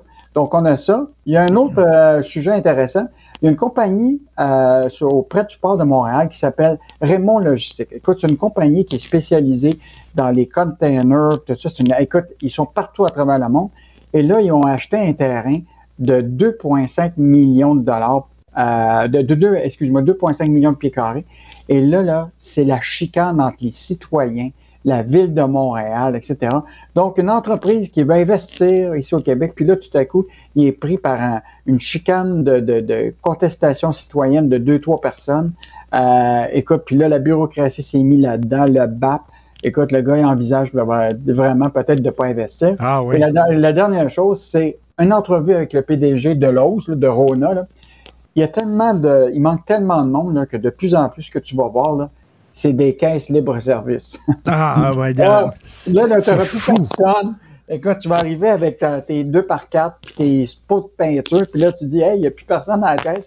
Puis là, tu vas devoir aller euh, scanner ton. Euh, mais, mais, je comprends pas, moi. Tu sais, moi, je vais faire mon épicerie dans une épicerie de grande surface, le IGA Métro, là, euh, puis mm-hmm. où je vais, il y a beaucoup, beaucoup de caisses comme ça, tu sais, où c'est toi-même qui passes à la caisse ils, ils, sur- ils surveillent pas en sortant. là. Comment ils doivent se faire voler de l'argent. Là? Ça peut- ils Ah, doivent perdre de l'argent, c'est sûr et Ah, ils doivent là. en perdre un peu, mais je pense que ça doit être euh, éminent. Mais, et moi, je veux juste te dire, moi, je suis un partisan d'avoir quelqu'un à la caisse. Oui. Parce qu'à chaque fois que je m'envoie une caisse libre-service, il y a toujours un problème. Soit que le la- les bananes ne pèsent pas le même poids, la, la tomate qui marche pas. Ou la- ça rentre deux fois, là, il te, il te le charge deux fois de suite. puis. Ah, Puis là, oui. t'es tout le temps obligé de chercher le bonhomme puis de dire, bon, venez, parce que là, la machine n'est pas correcte. T'as tout à fait raison. Puis, tu, as- puis le, le barcode, le code barre, il n'est pas le bon. Oui. Faut payer oui, ta tomate au lieu d'une pièce, elle vaut 10 piastres. Écoute, puis là, il faut essayer de trouver quelqu'un pour venir t'aider, t'en trouves pas. Exactement. Fait que t'es mieux de la caisse avec du vrai monde, tout à fait. Exactement. Merci, bon week-end, Yves Daou. Bon week-end. Joignez-vous à la discussion. Appelez ou textez le 187 Cube Radio 1877 827 2346. Moi, je suis pas là pour vous dire quoi faire. Là. Moi, j'ai des opinions, tout ça, puis après ça, vous décidez si vous êtes d'accord ou pas, vous êtes assez intelligent. Sauf que là, je vais déroger à ma règle. Je vais vous dire quoi faire. Allez voir le show de Cathy Gauthier. Allez voir ça, je vous le dis, là. Dès le premier gag, paf, vous avez vu Chris Rock est monté sur scène après les Oscars. Son premier gag, c'était Puis, avez-vous passé un beau week-end? C'est super drôle. Elle, dès le premier gag, et souvent dans des shows, des fois, il y a des petits bouts mous, tout ça. Ça, c'est tête comme une corde de piano. C'est génial. Elle est avec nous. Cathy, salut. Salut Richard, mon Dieu, merci, c'est bien gentil. Oh non, mais quel retour, Cathy. Quel retour sur scène. Ça faisait combien de temps tu n'étais pas allé sur scène avec un One euh, Woman Show? Euh, ma dernière tournée euh, s'est arrêtée en 2017, alors ça faisait déjà un petit moment là. fait que oui, c'était un retour. J'anticipais ça depuis longtemps. J'avais hâte de revenir sur scène, mais euh, je suis contente de voir que la réaction des gens euh, c'est- c'est- sont au rendez-vous. Ah non, mais j'ai- tellement ri, en plus, c'est des observations extrêmement brillantes et tellement justes, parce que, bon, j'ai eu trois enfants, c'est beaucoup là-dessus, la, la maternité, comment l'arrivée d'un enfant euh, bouleverse la vie de couple et tout ça. Premièrement, ce qui m'impressionne, c'est que c'est une performance physique. Euh, tu cours d'un bout à l'autre, la- tu te mets à quatre pattes, tu tu te lèves, tu t'imites la girafe qui boit de l'eau. euh, dire, tu dois être lavé après ton show, là. Ben, euh, j'ai commencé à m'entraîner euh, justement pour être assez en forme pour faire ce show-là. Je l'ai pas été soufflé, puis tu sais, c'est un marathon, là, j'arrête Ben même oui. pas une seconde pour prendre une, une gorgée d'eau parce que euh, je te dirais que le soir de la première, j'avais vraiment la bouche parce que j'étais très, très, très nerveuse. Parce que de présenter un spectacle comme ça devant l'industrie, devant des journalistes, c'est excessivement euh, angoissant, surtout pour une fille angoissée comme moi. Je parle de mon angoisse dans le spectacle d'ailleurs. Parce que, tu sais, le public qui vient voir, qui achète des billets, qui vient voir Cathy Gauthier, fait que c'est pas qu'ils sont déjà conquis, mais tu sais, on, on part déjà avec une longueur d'avance. Mais là, Oui. d'essayer de convaincre des gens qui viennent un peu, des fois même à reculons, les bras croisés, en se disant, OK, fais mourir. Oui. Mais d'aller chercher ces gens-là, euh, c'est vraiment mission accomplie, là, mais c'est c'est pas, c'est pas facile. C'est vrai, c'est vrai, ce, ça. ce genre d'affaires-là, devant des critiques et tout ça, comme tu dis, là, ils vont là, les, les bras croisés. Fait que là, tu te dis, si eux autres, parce que ça riait énormément, si eux autres rient, c'est gagné, c'est dans la poche. Ben, j'étais vraiment, vraiment contente de voir les critiques euh, le lendemain. C'est sûr que c'est- un spectacle euh, pour un public averti. Là. Fait qu'il faut aimer ce genre d'humour-là, ça c'est bien certain. Mais euh, ceux qui sont adeptes euh, d'humour un peu euh, cru et salace euh, vont, vont trouver leur compte. C'est ça, c'est- très cru, c'est très vulgaire, mais je dis pas vulgaire de façon euh, dérogatoire, là, je dis pas ça méchant. Là.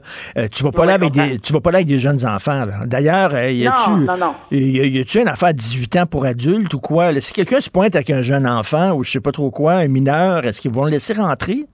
Dans ton show? Euh, oui, oui, mais tu sais, moi, je laisse ça à la discrétion Ouais. des parents. là. Je veux dire, euh, j'avais des, euh, euh, voyons, à, à Vache-Folle, il y a une petite fille de 8 ans qui est venue voir mon spectacle deux fois. je trouvais ça là, complètement déplacé, j'en revenais pas. Puis hier, c'est rendu une jeune adulte, puis hier, euh, pas hier, mais à la première, elle était là. Puis euh, elle est venue me voir après pour me dire qu'elle me suivait depuis ce temps-là, que je- tu sais, qu'elle tripait sur moi, puis que ça, ce show-là, ça y rappelait la vache folle, ça y rappelait quand elle sortait avec ses parents quand elle était jeune pour venir voir mon show. Fait que tu sais, tout ça, c'est vraiment la discrétion de chacun. Moi, c'est sûr que j'amènerais pas mon enfant voir Cathy Gauthier. Euh, c'est bien évident. De toute façon, je pense pas que j'amènerais mon enfant voir des spectacles d'humour euh, de toute façon. Non, non, mais ça se termine, là, ça, se- mais ça se termine sur un, comme un festival de jokes sur les pipes. Les meilleurs jokes de fellation que j'ai entendus de toute ma vie. Et Dieu sait, Cathy, que j'en ai entendu des jokes de pipes, OK? Mais ça, ça finit sur 10 minutes sur les pipes qui étaient vraiment là, à tomber par terre, qui est tellement drôle. Euh, euh, pourquoi c'est important pour toi d'être aussi graphique, là, puis d'être aussi vulgaire? Si tu je suis une fille, puis j'ai le droit, moi aussi, c'est ça? En fait, non, je me suis même pas posé cette question-là. Moi, je suis allée avec euh, ce que j'avais envie de dire, puis ce que j'avais envie de raconter. Puis, tu sais, je raconte que j'ai pas de libido. Puis, c'est vrai que je me suis déjà fait dire que j'étais très mauvaise. C'est vrai, ça, que ce que je raconte, là. Que t'es mauvaise au lit. 10 minutes-là. Euh, très, ouais. Puis, on, on s'attend pas à ça de moi, là, parce que, comme je l'ai dit, on dirait que j'ai pas une, j'ai une face qui dit le contraire, tu sais. Mais euh, c'est ça. Fait que c'est de, de, de démontrer que c'est ça. Souvent, euh, l'habit fait pas le moine. Puis, euh, mais je pense qu'il y a bien des femmes aussi qui se reconnaissent là-dedans, là, tu sais, parce que c'est pas toutes les femmes qui, qui aiment ça. Fait que. euh, Mais, mais, mais, mais, euh, ben, petit, moi, mettons, là, si euh, effectivement j'étais pas bon au lit, puis je sais pas, faudrait que je demande à mes, à mes ex, ma blonde n'a pas l'air de se plaindre. En tout cas, bref, je sais pas, je sais pas comment je suis, là, mais mettons, là, si- je monterais pas sur scène pour dire ça. Hey, t'as du gars, t'as peur de rien pour dire, écoutez, moi, je suis pas bonne au lit, j'ai pas de libido, ça me fait chier.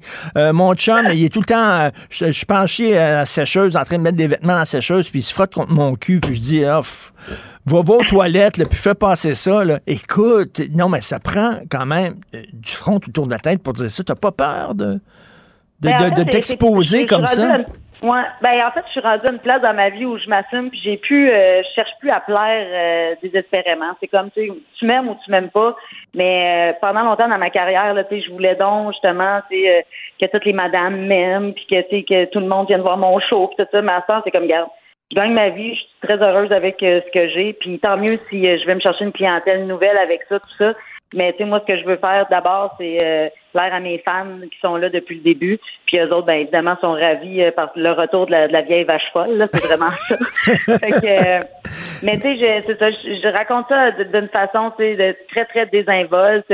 Puis euh, c'est sûr que ça demeure du spectacle. Tu sais, je pars de quelque chose qui est vrai évidemment, mais c'est, parodié puis ça devient. euh, Oui, mais c'est ça, je me demandais, là, bon, show, euh, là. je le dis, là, tu viens d'avoir un... an- Bon, tu as fait un postpartum après, après ton, ton accouchement. Ouais. D'ailleurs, tu, tu en, tu en as parlé, je pense, pour la première fois lors d'un balado. Ouais, c'est Ben ça. ouais, c'est avec toi puis Sophie, ouais. C'est ça euh, que j'ai fait avec Sophie, le, le balado Devine qui vient souper. Tu en avais parlé. Puis là, tu parles justement de ta perte de libido, tes hémorroïdes, euh, ton vagin qui a déchiré. euh, euh, bon, et, et- et tout ça de façon tout à fait Et les gens qui sont là et qui ont eu des enfants rient beaucoup. Ça nous fait du bien d'entendre quelqu'un dire, comme quand tu dis le congé de maternité, tu dis, allez chier, tu sais, le congé de un maternité. congé, ouais, ouais. Moi, je m'étais fait avoir avec le mot congé.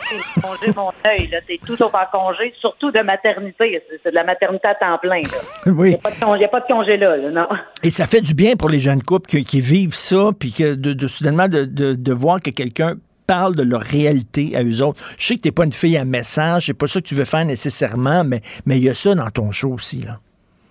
Ben oui, ben en fait, euh, il y a des messages, mettons, euh, subliminaux, là, tu sais, c'est- c'est- ça, ça reste que j'essaie toujours de dire quelque chose par le biais de mon humour, même si c'est très corrosif. Tout ça, je, tu sais, je- je- mon, mon but, c'est pas d'avoir rien de gratuit, puis rien, justement, sais, de, de vulgaire, de pas réfléchi ou de pas fini, là. C'est... Puis, tu sais, les gens rient. Fait que moi, c'est... C'est ça, euh, c'est ça mon, mon barème. Est-ce que les gens rient? Euh, oui, bon, mais je le garde, puis je peux aller aussi loin que tant que les gens sont réceptifs. C'est sûr que là, le soir de la première, il y a des formulations de phrases que j'ai mal faites. Il y a des gags qui sont vraiment euh, qui ont, qui ont, qui ont pas marché là, finalement parce que ça a fait des frettes. Là. Mais c'est juste des fois, euh, le, le timing it's everything. là. Des fois, je mets pas ma virgule à la bonne place. Des fois, j'inverse deux mots puis ça change un peu euh, euh, la façon dont les gens reçoivent le gag. Ah, moi j'ai pas que- senti ça, j'ai- senti que c'était- très drôle, Euh, j'ai pas senti de, de- de froid. Écoute, y a, entre toi puis moi, il y, a- il y a une journaliste dans sa critique, elle te reproche parce qu'à un moment donné, tu une nounou philippine, puis bon, tu l'imites, Ouais. t'imites son accent. Mais regarde, si était des- du Saguenay, ta nounou, t'aurais imité son accent. là, là, Là, Ben, tu l'aurais dit, puis tout le monde aurait ri. Voyons donc, il n'y a rien de raciste là-dedans. Là, de, de- Il n'y a rien de raciste. Je, je- je- c'est- c'est au contraire. Là, sais, voyons je, juste parler comme elle. Je l'imite. là, Je dis rien. Puis qu'elle dit, c'est quand même euh, quand même drôle. Là. Puis c'est vrai ça que ma nounou m'avait vraiment dit que je serais never back sexy là, parce que je mangeais trop de fudge. Ça, ça m'a ça m'a vraiment fait triste. Ça, c'est une des premières lignes que j'ai écrites dans ce show-là. Euh, J'avais dit ça à mon mari quand il était rentré du travail. Ouais, Rénaline, elle m'a dit never back sexy, Madame Cathy. Puis là, écoute, il, pleurait de rire, puis il était comme tabarouette. euh, D'après moi, c'est qui qui paye, sais. Parce que tu mangeais là, une affaire comme 15 fudge, elle dit, là, Ouais, tu, tu serais plus sexy. beaucoup, là. beaucoup trop de fudge, ouais, bon, je euh, trop de chocolat, puis elle me disait, you eat too much chocolate, you never back sexy. Mais tu sais, j'aurais pu le dire, ce gag-là, avec, avec mon intention à moi, puis ma, ma- avec ma voix, tu sais, puis mon, mon accent à moi, mais dire, je trouvais que ça rajoutait un peu de couleur, tu sais, puis pas que je ris de l'accent, j'imite pas euh, l'accent pour euh, m'en moquer ou pour ridiculiser, rien de ça. Ben non, Euh, là, moi, moi, je suis tanné là, des, des- des donneurs de leçons, des prêtres comme ça. Là. Si, si, je reviens, si c'était du Saguenay, t'aurais dit là, là, là. Puis bon, c'est la, la même chose. Écoute, ton chum, t'es encore avec? Euh, ouais, je sais pas pour combien de temps, là. Non, non, mais lui, euh, lui, c'est, écoute, je vais aller prendre une bière avec lui. C'est un saint, ce gars-là. là. Vraiment, est-ce Ben, que. lui, euh, ouais, mais lui, il jaune. Puis d'ailleurs, hier, on est allé souper, puis il me dit, euh, ouais, là, il dit, il y a deux, trois gags, là. Il dit ça, peux-tu l'enlever, s'il te plaît? Et j'étais, je tripais pas, là, tu sais, j'étais avec la gang du bureau, là. Il était mal à l'aise? ben oui, mais là, mais, en même temps, le monde est assez intelligent pour faire la part des choses, puis comprendre le deuxième degré là-dedans, puis ça. Puis il y a une mais- exagération aussi. C'est quoi, mettons, là, je te dirais, il y a quoi, 75% de vérité, 25 d'exagération? Ce serait quoi? Ben, c'est un bon, euh, ouais, c'est un bon barème, là. C'est un, bon, euh, ouais, à peu près ça. Mais, tu sais, tout part de quelque chose de vrai, même si c'est pas, ça m'est arrivé à moi, ça m'est arrivé à quelqu'un que je connais de très proche, tu sais. Je m'inspire vraiment, vraiment, soit de moi ou euh, Hmm. de mon cercle d'amis, euh, tu sais, qui m'entoure, là. Fait que. Mais là, mais là, lui, c'est- quand, quand il va, je sais pas, jouer au hockey ou prendre une bière avec ses chums, il doit dire c'est plate en tabarnouche, ta, ta, ta blonde est sur scène, puis elle dit qu'elle n'aime pas ça, baiser, pauvre toi. Parce que là, tu dis, lui, il se lève, il est bandé, puis il se couche, il est bandé. Là. Il est tout le temps autour de toi, puis ça. Puis toi, tu veux rien savoir. Alors, j'imagine, lui, auprès de ses chums, en disant Hey, ta vie sexuelle est plate en tabarnouche. Puis ça, si tu ouais, gardes ça que dans ta chambre à coucher. c'est pour ça qu'ils vont avec. Et, euh, moi, je, ouais, ouais, moi, je, moi, je, c'est ça. Moi, je, je pour ça la liberté. Puis moi, je suis une grande fan du vivre et laisser vivre. Fait que euh, ça, ça résume tout, on va dire. OK, OK, parfait. Puis, mais, sauf que quand on sort avec Cathy Gauthier, on, il faut, faut s'attendre à ce qu'à un moment donné, une partie de notre vie personnelle soit soudainement publique. D'ailleurs, tu ris de ta sœur en disant qu'elle est esthéticienne, puis super mauvaise. Euh, apprends Ouais. ça comment, ta sœur?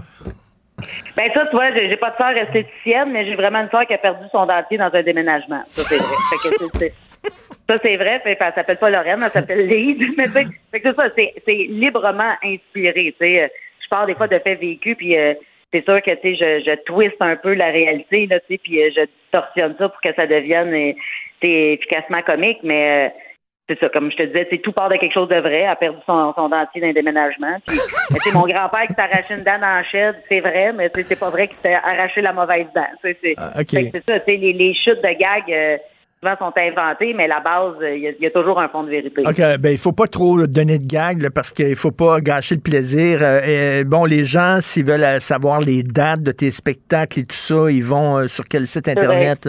C'est cathygauthier.com, puis là, il y a beaucoup de dates qui vont se rajouter là, euh, au calendrier, mais pour l'instant, j'ai une quarantaine de dates là, pour les prochains mois. Puis euh, d'autres dates qui vont se rajouter, là, euh, c'est, je vais aller en supplémentaire un peu partout au Québec. Fait que je, je pense que j'en ai jusqu'en fin 2023 avec ce spectacle-là. J'aimerais ça faire au moins euh, 150 représentations. Ben oui, puis j'espère qu'il n'y aura pas de 15e vague d'ici là, mais c'est super chaud. Vraiment, bravo, t'es extraordinaire.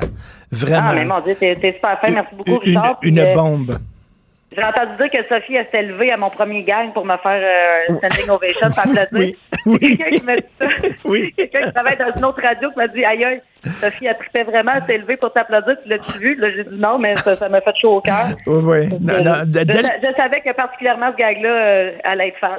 ah oui, non, non, dès, dès le premier gag, là, ça commence fort en maudit. Merci. euh, bonne tournée, Cathy. ben, merci à toi, Richard. Bonne fin de journée. Bye bye. Salut, bonne journée. Richard Martineau. Les commentaires haineux prennent certains animateurs. Martineau s'en régale.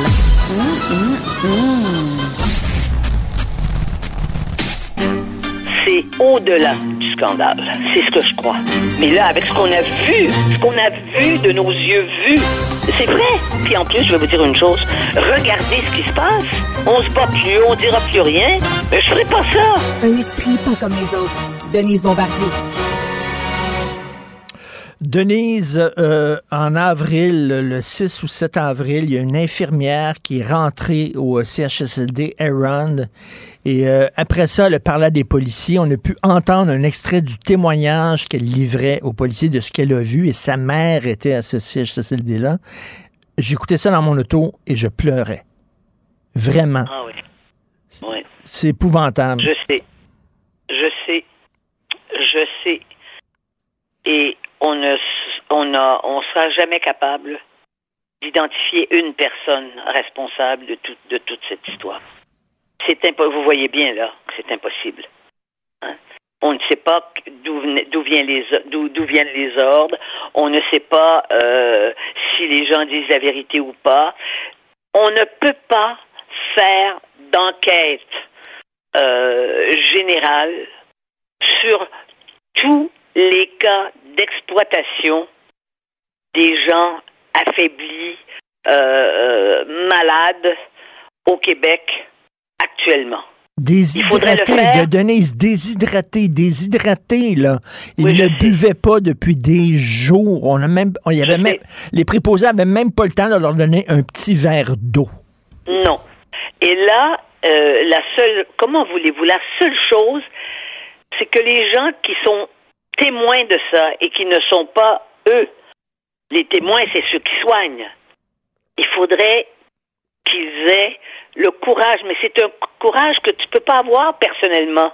Parce que quand tu travailles dans un de ces centres-là, hein, tu gagnes pas 5 millions par année euh, comme le comme le président de Netflix ou je ne sais trop quel organisme.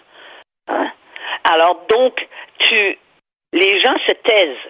Et moi, une des choses, Richard, puis c'est pas parce que je veux pas répondre à votre question, une des choses qui me frappe, parce que c'est infiniment plus fréquent que par le passé. Maintenant, les gens, ils parlent aux journalistes, ils veulent plus donner leur nom. D'ailleurs, le journaliste le dit, euh, on a bon, on a inventé des prénoms, ou alors on n'a pas donné le nom de famille parce qu'il veut pas être identifié, et qui disent des choses assez banales parfois, hein, qui mettraient pas en cause leur fonction. Les gens ont peur de parler. C'est de, c'est, c'est ça la chape de plomb qui nous est tombée dessus, avec toutes ces censures et, et toutes ces incapacités à dire les choses telles qu'elles sont. On dit que, on dit que dans l'ancien temps, dans l'ancien temps de Duplessis, eh bien, il y avait des gens, figurez-vous, dans l'ancien temps de Duplessis, qui dénonçaient les choses sur la place publique. Déjà, à ce moment-là. Mais là, maintenant, alors qu'on pense que tout le monde peut s'exprimer, c'est pas vrai. Les gens sont de plus en plus frileux, les gens sont de plus en plus peureux, sont de plus en plus inquiets et ils ne veulent pas parler. C'est tout de même incroyable. Et on s'enfonce. Parce que ça, c'est comme la, de la glaise. En fait, intellectuellement, nous, nous, nous circulons dans un, dans un terrain de glaise. Et on s'enfonce tranquillement là-dedans. C'est ça. Où ça? Mais la, mais mais c'est pas. que aussi la machine est tellement grosse que là, vous avez Oui. vu, il se lance la balle. Quand, quand moi j'ai entendu là, la copropriétaire du, du CHSLD Aaron appeler au 811 à Info Santé, c'est la ligne qu'on appelle là, quand on a de la fièvre et tout ça, parce que j'essaie de contacter le CIUS, puis ça répond pas, personne me parle, je suis obligé de vous appeler vous. Là, on dit c'est une faillite du système, mais complète, là. Mais fallait qu'elle fallait qu'elle appelle les médias et qu'ils débarquent Ben oui. en, comme une armée avec des caméras. Voyez-vous? Parce que maintenant, si ça n'est pas vu et si ce n'est pas entendu, ça n'existe pas. C'est ça qui se passe. Mais, mais On veut voir. Et on ne veut pas, contrairement à ce qu'on dit, nous ne sommes plus dans. Il n'y a plus de valeur collective. Il y a des valeurs individuelles qui s'additionnent. C'est ça l'éclatement d'une société. C'est ça l'éclatement d'une société. Est-ce qu'on aurait, est-ce qu'on aurait, Denise, on fait, on fait de la, politique fiction. Est-ce qu'on aurait réagi pareil si, au lieu d'être un CHSLD avec des personnes âgées, ça aurait été un endroit avec des enfants?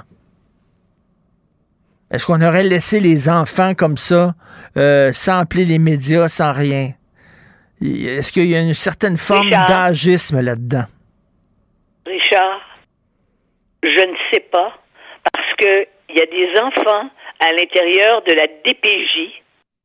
On sait, on a les cas, là, hein, qui étaient traités par une institution qui s'appelle la DPJ, la Direction de la Protection. Hein?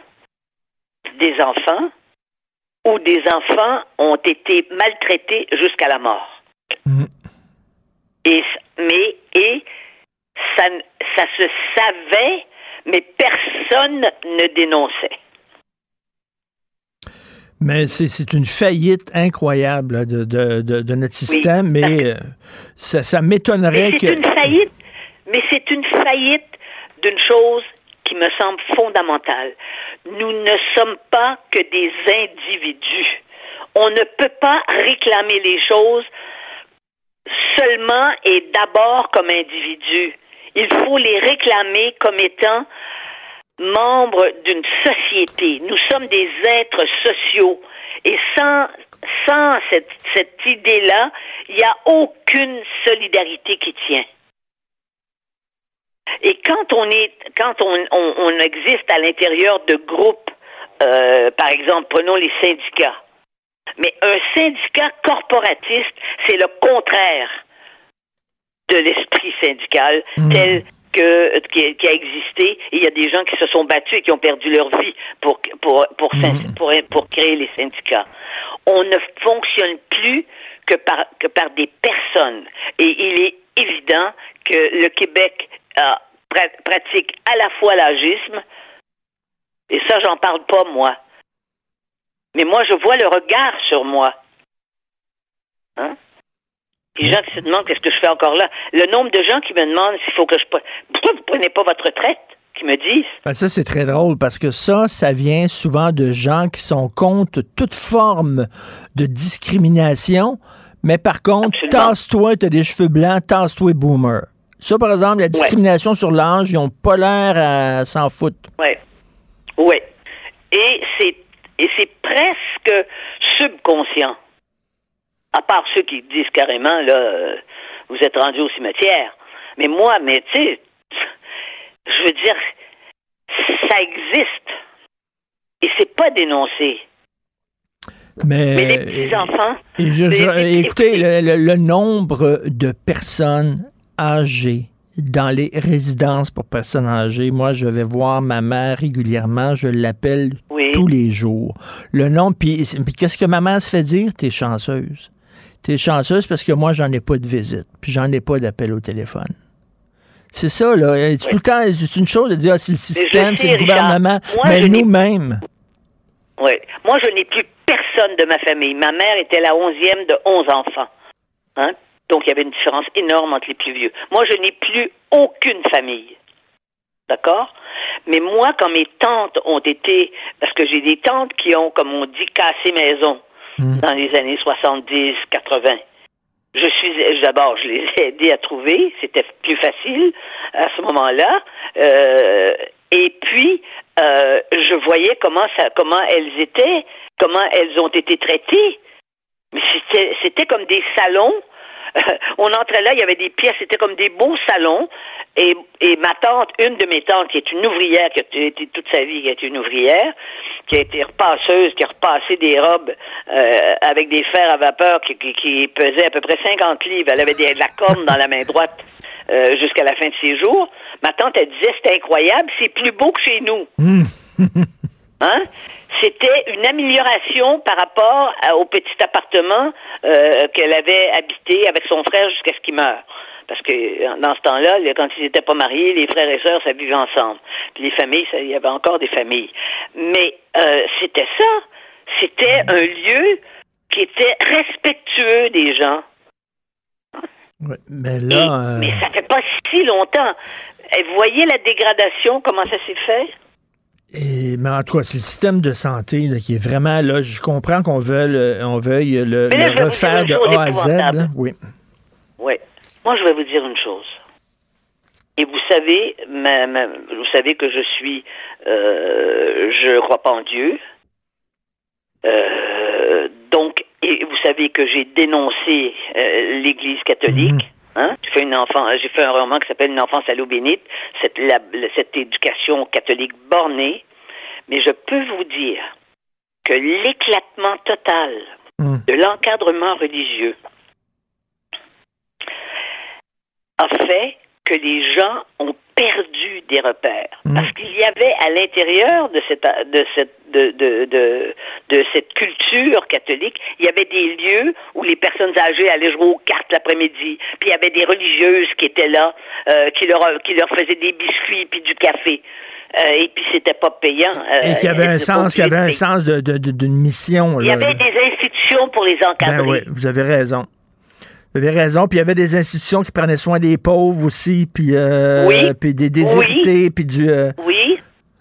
de- Oui, et ben moi oui. après, un jour, j'avais fait le j'avais fait dans un dans une intervention à la télévision Radio Canada l'éloge de la générosité personnelle et je m'étais fait descendre par un, un, un sociologue de la du de la de de de, de je sais pas quoi un patenté qui faisait des, qui avait fait une thèse de doctorat pour prouver que les gens qui exprimaient de la générosité vis-à-vis les, les pauvres, c'est qu'ils les méprisaient en fait et que c'était une façon de les écraser. Donc la- les idéologies sont même rentrées là-dedans Et pour donner- dire que c'était de l'exploitation, c'est pas comme ça qu'on réglait le problème de la pauvreté. Au fond, ce qu'ils voulaient, c'est un pays, c'est un, c'est une société complètement socialisée, là, tu sais. Et Bon. en Mais terminant, alors, en ça- terminant. Ça joué dans les années 80, ça jouait, là. C'était dans la tête des gens, ça. Des choses comme ça. En terminant, Mais- Denise, Denise, en terminant, je sais que vous êtes amie avec Denis Arcan. En tout cas, lui, on- il était prophétique. On vit dans un film de Denis Arcan. On vit dans l'âge des ténèbres, on vit dans les invasions Oui. barbares et on vit dans raison. l'éclat américain. Ce gars-là a tout vu, tout prévu, tout. Alors, euh, vous le saluerez quand, quand on verra. C'était un prophète, littéralement. Merci beaucoup, Oui, Denise. et bon je- week-end. vous savez que je vis avec lui quand je suis en, en Floride. On est dans le même immeuble en plus. Ah ouais. Mais il est, il est, mais il est très, il est devenu très silencieux. Ben, Probablement parce que Parce qu'il est déprimé, parce il, qu'il il avait, il avait, lui, porté ça, cette douleur-là en lui pour faire ces films-là. Mais ça fait 30 ans, ces films-là. Oui, mais, Et mais maintenant, c'est la réalité, vous avez raison. il, il- il- il a tout vu, puis c'est ça qui doit le déprimer, parce que il- la, la réalité a rattrapé la fiction la plus la plus crépusculaire qu'on pouvait imaginer. Oui. Merci, Parce bon week-end. Ce sont les pessimistes qui doivent avoir l'espoir que les choses changent. Parce que ceux qui disent ah tout va aller bien, c'est terrible. Ce sont des tueurs d'espoir. Merci, Denise. Bon week-end. Pour une écoute en tout temps, ce commentaire de Denise Bombardier est maintenant disponible dans la section balado de l'application ou du site cube.radio. Un balado où Denise Bombardier remonte le fil de sa mémoire pour discuter des enjeux de la société québécoise contemporaine. Martino. Le préféré du règne animal. Bonjour, les petits lapins. Petit lapin, petit lapin.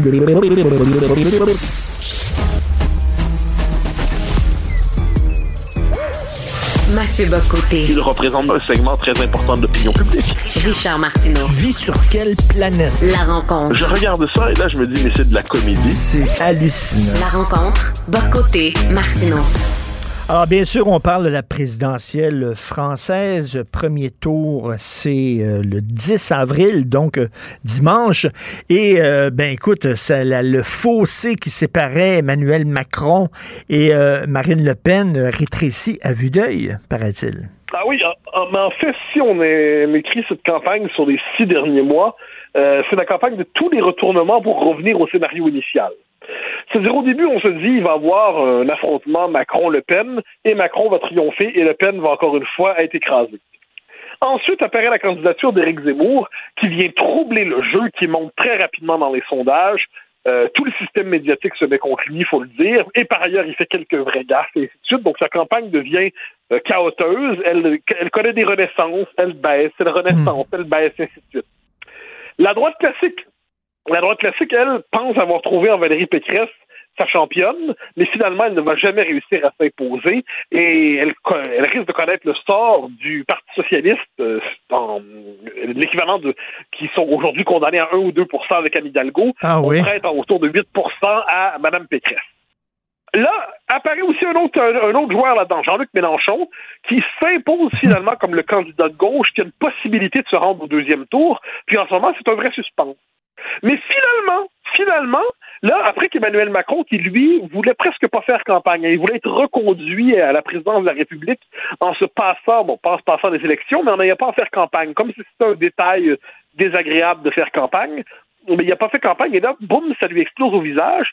L'écart qu'il croyait très ferme, par exemple 57-43 contre Le Pen, mais là, on est à 53-47, 52-48. 51-49. Et six mois plus tard, qu'est-ce qu'on voit? On est dans une possibilité où Marine Le Pen pourrait, au deuxième tour, l'emporter. Par ailleurs, par ailleurs, parce que c'est toujours encore plus compliqué, plusieurs se demandent dans quelle mesure les sondages disent vrai, parce que l'électorat de Marine Le Pen est un électorat qui est potentiellement plus abstentionniste. Et euh, donc, s'il y avait une forte abstention, comme plusieurs le redoutent, eh bien, est-ce que Marine Le Pen en paierait le prix véritablement? Qui sont les électorats les plus mobilisés? Ceux qui sont le plus ardents? Ben, il y a l'électorat d'Emmanuel Macron, celui de Jean-Luc Mélenchon et d'Éric Zemmour. Éric Zemmour qui a des mauvais scores en ce moment, qui est à 8, 10 11 quand ça va bien dans les sondages, mais qui conserve une dynamique militante assez incroyable. Donc, résultat des courses après quelques mois, eh bien, oui, Marine Le Pen peut l'emporter désormais, mais l'abstention jette un point d'interrogation général à travers tout ça. Et puis des candidats qui, eux, ne sont pas promis d'être au deuxième tour, sont néanmoins dans une position où plusieurs se disent ils pourraient créer la surprise. C'est une présidentielle qui, euh, qui, qui est passionnante à regarder aller. On ne sait pas exactement ce que ça va donner. Ça risque d'être Macron-Le Pen au deuxième tour. Et si c'est ce qui se passe, Marine Le Pen peut gagner euh, la présidentielle dans deux semaines. Ben, j'espère qu'elle va- C'est une présidentielle euh. J'espère qu'elle va envoyer un panier de fruits à Éric Zemmour parce que Éric Zemmour euh, fait comme un- agit comme paratonnerre et s'est attiré toute la foudre euh, de la gauche qui a oublié un peu Marine Le Pen en focusant sur Éric Zemmour et puis Éric Zemmour semblait tellement radical qu'il a fait passer finalement Marine Le Pen qui était l'ancienne radicale pour quelqu'un de fréquentable finalement. Tu as absolument raison, avec cette originalité que Zemmour, et ça, s'il faut comme l'histoire se bascule rapidement, euh, au mois de février, quatre ou cinq jours avant l'invasion de la Russie, de, la Russie, de l'Ukraine par Poutine, Zemmour est en voie d'être clairement qualifié pour le deuxième tour. Il vient de dépasser clairement Valérie Pécresse dans les sondages. On s'attend à ce qu'il dépasse d'ici deux semaines euh, Marine Le Pen. Il y a la dynamique pour lui. Et là, l'invasion arrive. Or, il y a plusieurs personnes dans la classe politique française qui avaient, d'une manière ou de l'autre, un rapport trouble avec la Russie. Marine Le Pen, dont une partie de la campagne a été financée par des banques russes. Jean-Luc Mélenchon, qui par anti-américanisme euh, avait un rapport de, de sympathie exagérée avec Poutine. Et Éric Zemmour, qui lui avait une position double. Il y avait un, cette idée qu'il fallait que la France conserve ou renoue sa grande alliance avec la Russie dans la tradition gaullienne, très bien mais qui avait aussi euh, entre, qui entretenait une forme de rapport presque d'idéalisation avec bien des réserves, mais de Vladimir Poutine. Donc Poutine, c'était presque l'homme d'État idéal de Zemmour. Il s'était construit dans les faits un Poutine imaginaire qui avait très peu à voir, pour ne pas dire rien à voir du tout avec le Poutine réel, mais il s'était construit ça un peu. Eh bien, qu'est-ce qui s'est passé? Eh bien, quand la crise est arrivée, Zemmour, quand on l'accusait d'être d'extrême droite, c'est une accusation qui était grossière, qui était lancée dans le vide. C'était vraiment le, le, le, le- comment ça, les, les volontés de diaboliser. Ça fonctionnait, mais pas tant que ça. Quand on le traitait de pétainiste, c'était absurde, l'homme n'est pas pétainiste. C'est un type qui se réclame du gaullisme, euh, il n'est pas, pétainiste. Mais sur la question de Poutine, il y avait une vraie faiblesse. Et sur quoi Zemmour a-t-il finalement trébuché? Sur sa vraie faiblesse, sa, son rapport trouble à la Russie. Donc, tu vois, il y a tellement de retournements dans cette campagne. Et en ce moment, si tu parles à des militants de Zemmour, ils sont persuadés que leur gars est au deuxième tour. Si tu parles aux gens de Mélenchon, ils sont persuadés que leur gars est au deuxième tour. Et dans le cas de Marine, ils sont persuadés qu'ils peuvent gagner. Donc, et dans le cas d'Emmanuel Macron, ils pensent qu'ils vont gagner, mais là, ils sont inquiets parce que soudainement, ce qui devait se passer euh, comme euh, comme allant de soi, se présente désormais comme une course hautement euh, à, haut potentiel de danger. Donc, c'est une, comme je dis, c'est mille retournements, serpents à échelle et ainsi de suite. Tu sais qu'au Québec, il y a des gens qui votaient traditionnellement Québec solidaire, qui sont même membres de Québec solidaire et qui s'apprêtent à voter pour Éric Duhem. Ça paraît comme un grand écart, mais la même chose euh, arrive en France. Là. Il y a des gens qui votent Mélenchon qui s'apprêtent à voter Marine Le Pen. C'est surréaliste. En fait, historiquement, c'est des gens qui votaient communistes qui sont passés d'abord au Front National, ensuite au Rassemblement National. Le vote populaire en France, comme on dit, est un vote euh, pour le RN. D'ailleurs, le Parti communiste français de Fabien Roussel et Jean-Luc Mélenchon draguent cet électorat-là. Une formule de Mélenchon, c'est on, veut les fâcher, pas fachos. C'est-à-dire, en gros, ceux qui votent pour Marine pour protester, mais qui ne sont pas des, vrais méchants. Roussel dit je veux récupérer moi aussi l'électorat populaire passé au, Rassemblement national. Mais Ensuite, il faut voir que dans un système en crise, eh bien, il y a des partis protestataires. Et les partis protestataires, quelquefois, réussissent à capter des gens qui veulent protester, au-delà, je dirais, de préférences idéologiques très marquées. Euh, Marine Le Pen, qu'on recevait en entrevue mercredi à Europe 1, disait « Je fais la synthèse des protestations ». Parce qu'elle dit, Éric Zemmour, c'est le candidat qui veut nous protéger notre civilisation et notre identité, mais il fait rien sur le plan social. Mélenchon, c'est celui qui veut nous protéger sur le plan social, mais il fait rien sur l'identité et la civilisation. Et moi, je suis celle qui peut tout rassembler. Et là, devant ça, Emmanuel Macron dit un instant, Marine Le Pen, on l'a dédiabolisée, mais elle est toujours d'extrême droite. Elle est toujours très dangereuse. Euh, il y a une complaisance à son endroit. Et lui, donc là, il réactive ce qu'on appelle le Front républicain en disant il faut que tous les partis responsables se lient contre l'arrivée au pouvoir possible de Mme Le Pen, qui est un danger non seulement pour l'économie du pays, de la société, mais pour la République et la démocratie. Donc, ça va être un deuxième tour très polarisé, euh, pour peu que ce soit entre Le Pen et, euh, Macron, mais qui porte, comme je le dis, un haut potentiel de, surprise. Puis on verra aussi, ça, ça vaut la peine de le redire, que diront les sondages? Est-ce que les sondages vont être démentis? Moi, je pense que les sondages, globalement, indiquent des vraies tendances, mais est-ce que hmm. plusieurs disent, là, c'est le vrai test pour les sondages, qui s'était planté pour Trump en 2016, qui euh, s'était planté aussi pour le Brexit, est-ce qu'ils vont se planter cette fois-là ou est-ce qu'ils vont dire vrai? Comme je te dis, c'est une course avec sa part d'imprévu. Euh, Mathieu, explique-moi quelque chose. Sarkozy, sa campagne avait été financée par la Libye. Là, tu me dis que la campagne de Marine Le Pen est financée par des banques russes. Comment tu peux prétendre diriger un pays et te mettre en position où tu es redevable à une nation étrangère? C'est spécial, ça. Alors, euh, alors, ben alors, il y a deux choses. Dans le cas de Sarko, il contestait l'idée de euh, je, je crois que lui-même conteste encore l'idée qui a été financée par la Libye. Donc, c'est pas, si c'est le cas, si c'est le cas, je pense qu'il le conteste encore aujourd'hui, c'est, c'est clandestin, autrement dit bien. Puis lui-même le conteste, je prends la peine de le dire. Dans le cas de Marine Le Pen, l'argument, c'est que les, les banques françaises refusent de la, de la financer. Donc, elle doit se tourner vers des banques étrangères pour être capable de financer sa campagne. Hmm. Donc c'est parce que parce qu'il y a une forme d'omerta ou de, de, pas d'omerta mais de consigne dit euh, pas d'argent français pour Marine Le Pen. Ben, Donc elle passe par l'étranger. Ce qui est, ce qui est, ce qui est soit dit en passant, ce qui est pas glorieux, hein. Euh, mais ben je pense que c'est l'explication qu'elle donne de tout ça, euh, parce que sinon, on ne pourrait pas faire financer sa campagne électorale. Donc, tu vois, c'est il y a mille et une variables là-dedans qui rentrent pour expliquer pourquoi il y a notamment ce lien avec, avec la Russie. Et, euh, écoute, ça, va être passionnant quand même là, comme, euh, comme campagne présidentielle. Donc, euh, ça commence dimanche. Et bien sûr, il y a deux tours. Moi, j'aime bien l'idée du deux tours. Toi, est-ce que tu trouves que c'est une idée intéressante, ça, pour, pour un système politique? C'est un système, mais qui, mais qui cadre avec la psychologie politique des Français. Les Français sont un peu très politiques. Nous, les Québécois, on se réveille deux semaines avant les élections en se disant que c'est peut-être intéressant. Il faut, faut, faut se forcer derrière pour aller voter ne serait-ce qu'une fois. En France, tout le système politique est construit sur au premier tour on choisit, au deuxième tour on élimine. Euh, je sais, je pense pas que les Québécois. Il y a eu des propositions pour qu'au Québec on importe un tel système, mais je pense que ça cadrerait pas avec notre psychologie politique, mais ça cadre avec celle des Français qui sont un peuple qui est fait pour voter tout le temps. Et écoute, euh, à ton émission à CNews, qui tu reçois demain? Alors, tu vois, les lois électorales en France, c'est qu'on n'a pas le droit de parler de politique la veille des élections. Pas le droit, sujet interdit. Donc, euh, c'est particulier. Donc, je reçois Jean-Christophe Buisson pour me parler de la question de l'Arménie et des Arméniens aujourd'hui. Hmm. On est très loin de la campagne. Et là, c'est la situation des Arméniens, peuple martyr, des Arméniens, peuple souvent oublié. Donc, on va revenir à la fois sur l'histoire des Arméniens, leur situation aujourd'hui, pourquoi leur mauvais sort n'intéresse personne alors qu'ils sont persécutés euh, Hmm. indéniablement. Donc, Jean-Christophe Buisson, qui connaît très bien cette question, qui a été souvent là-bas, va être mon invité dans cette élection, une émission pas du tout présidentielle, parce qu'on n'a pas le droit de parler de politique demain. Cela dit, le lendemain, je serai sur CNews et Europe 1 pour couvrir, évidemment, la soirée électorale.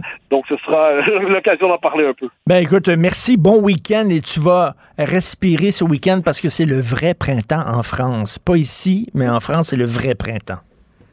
Absolument, et on va en profiter. merci, bon week-end, Mathieu. Salut. Bye bye.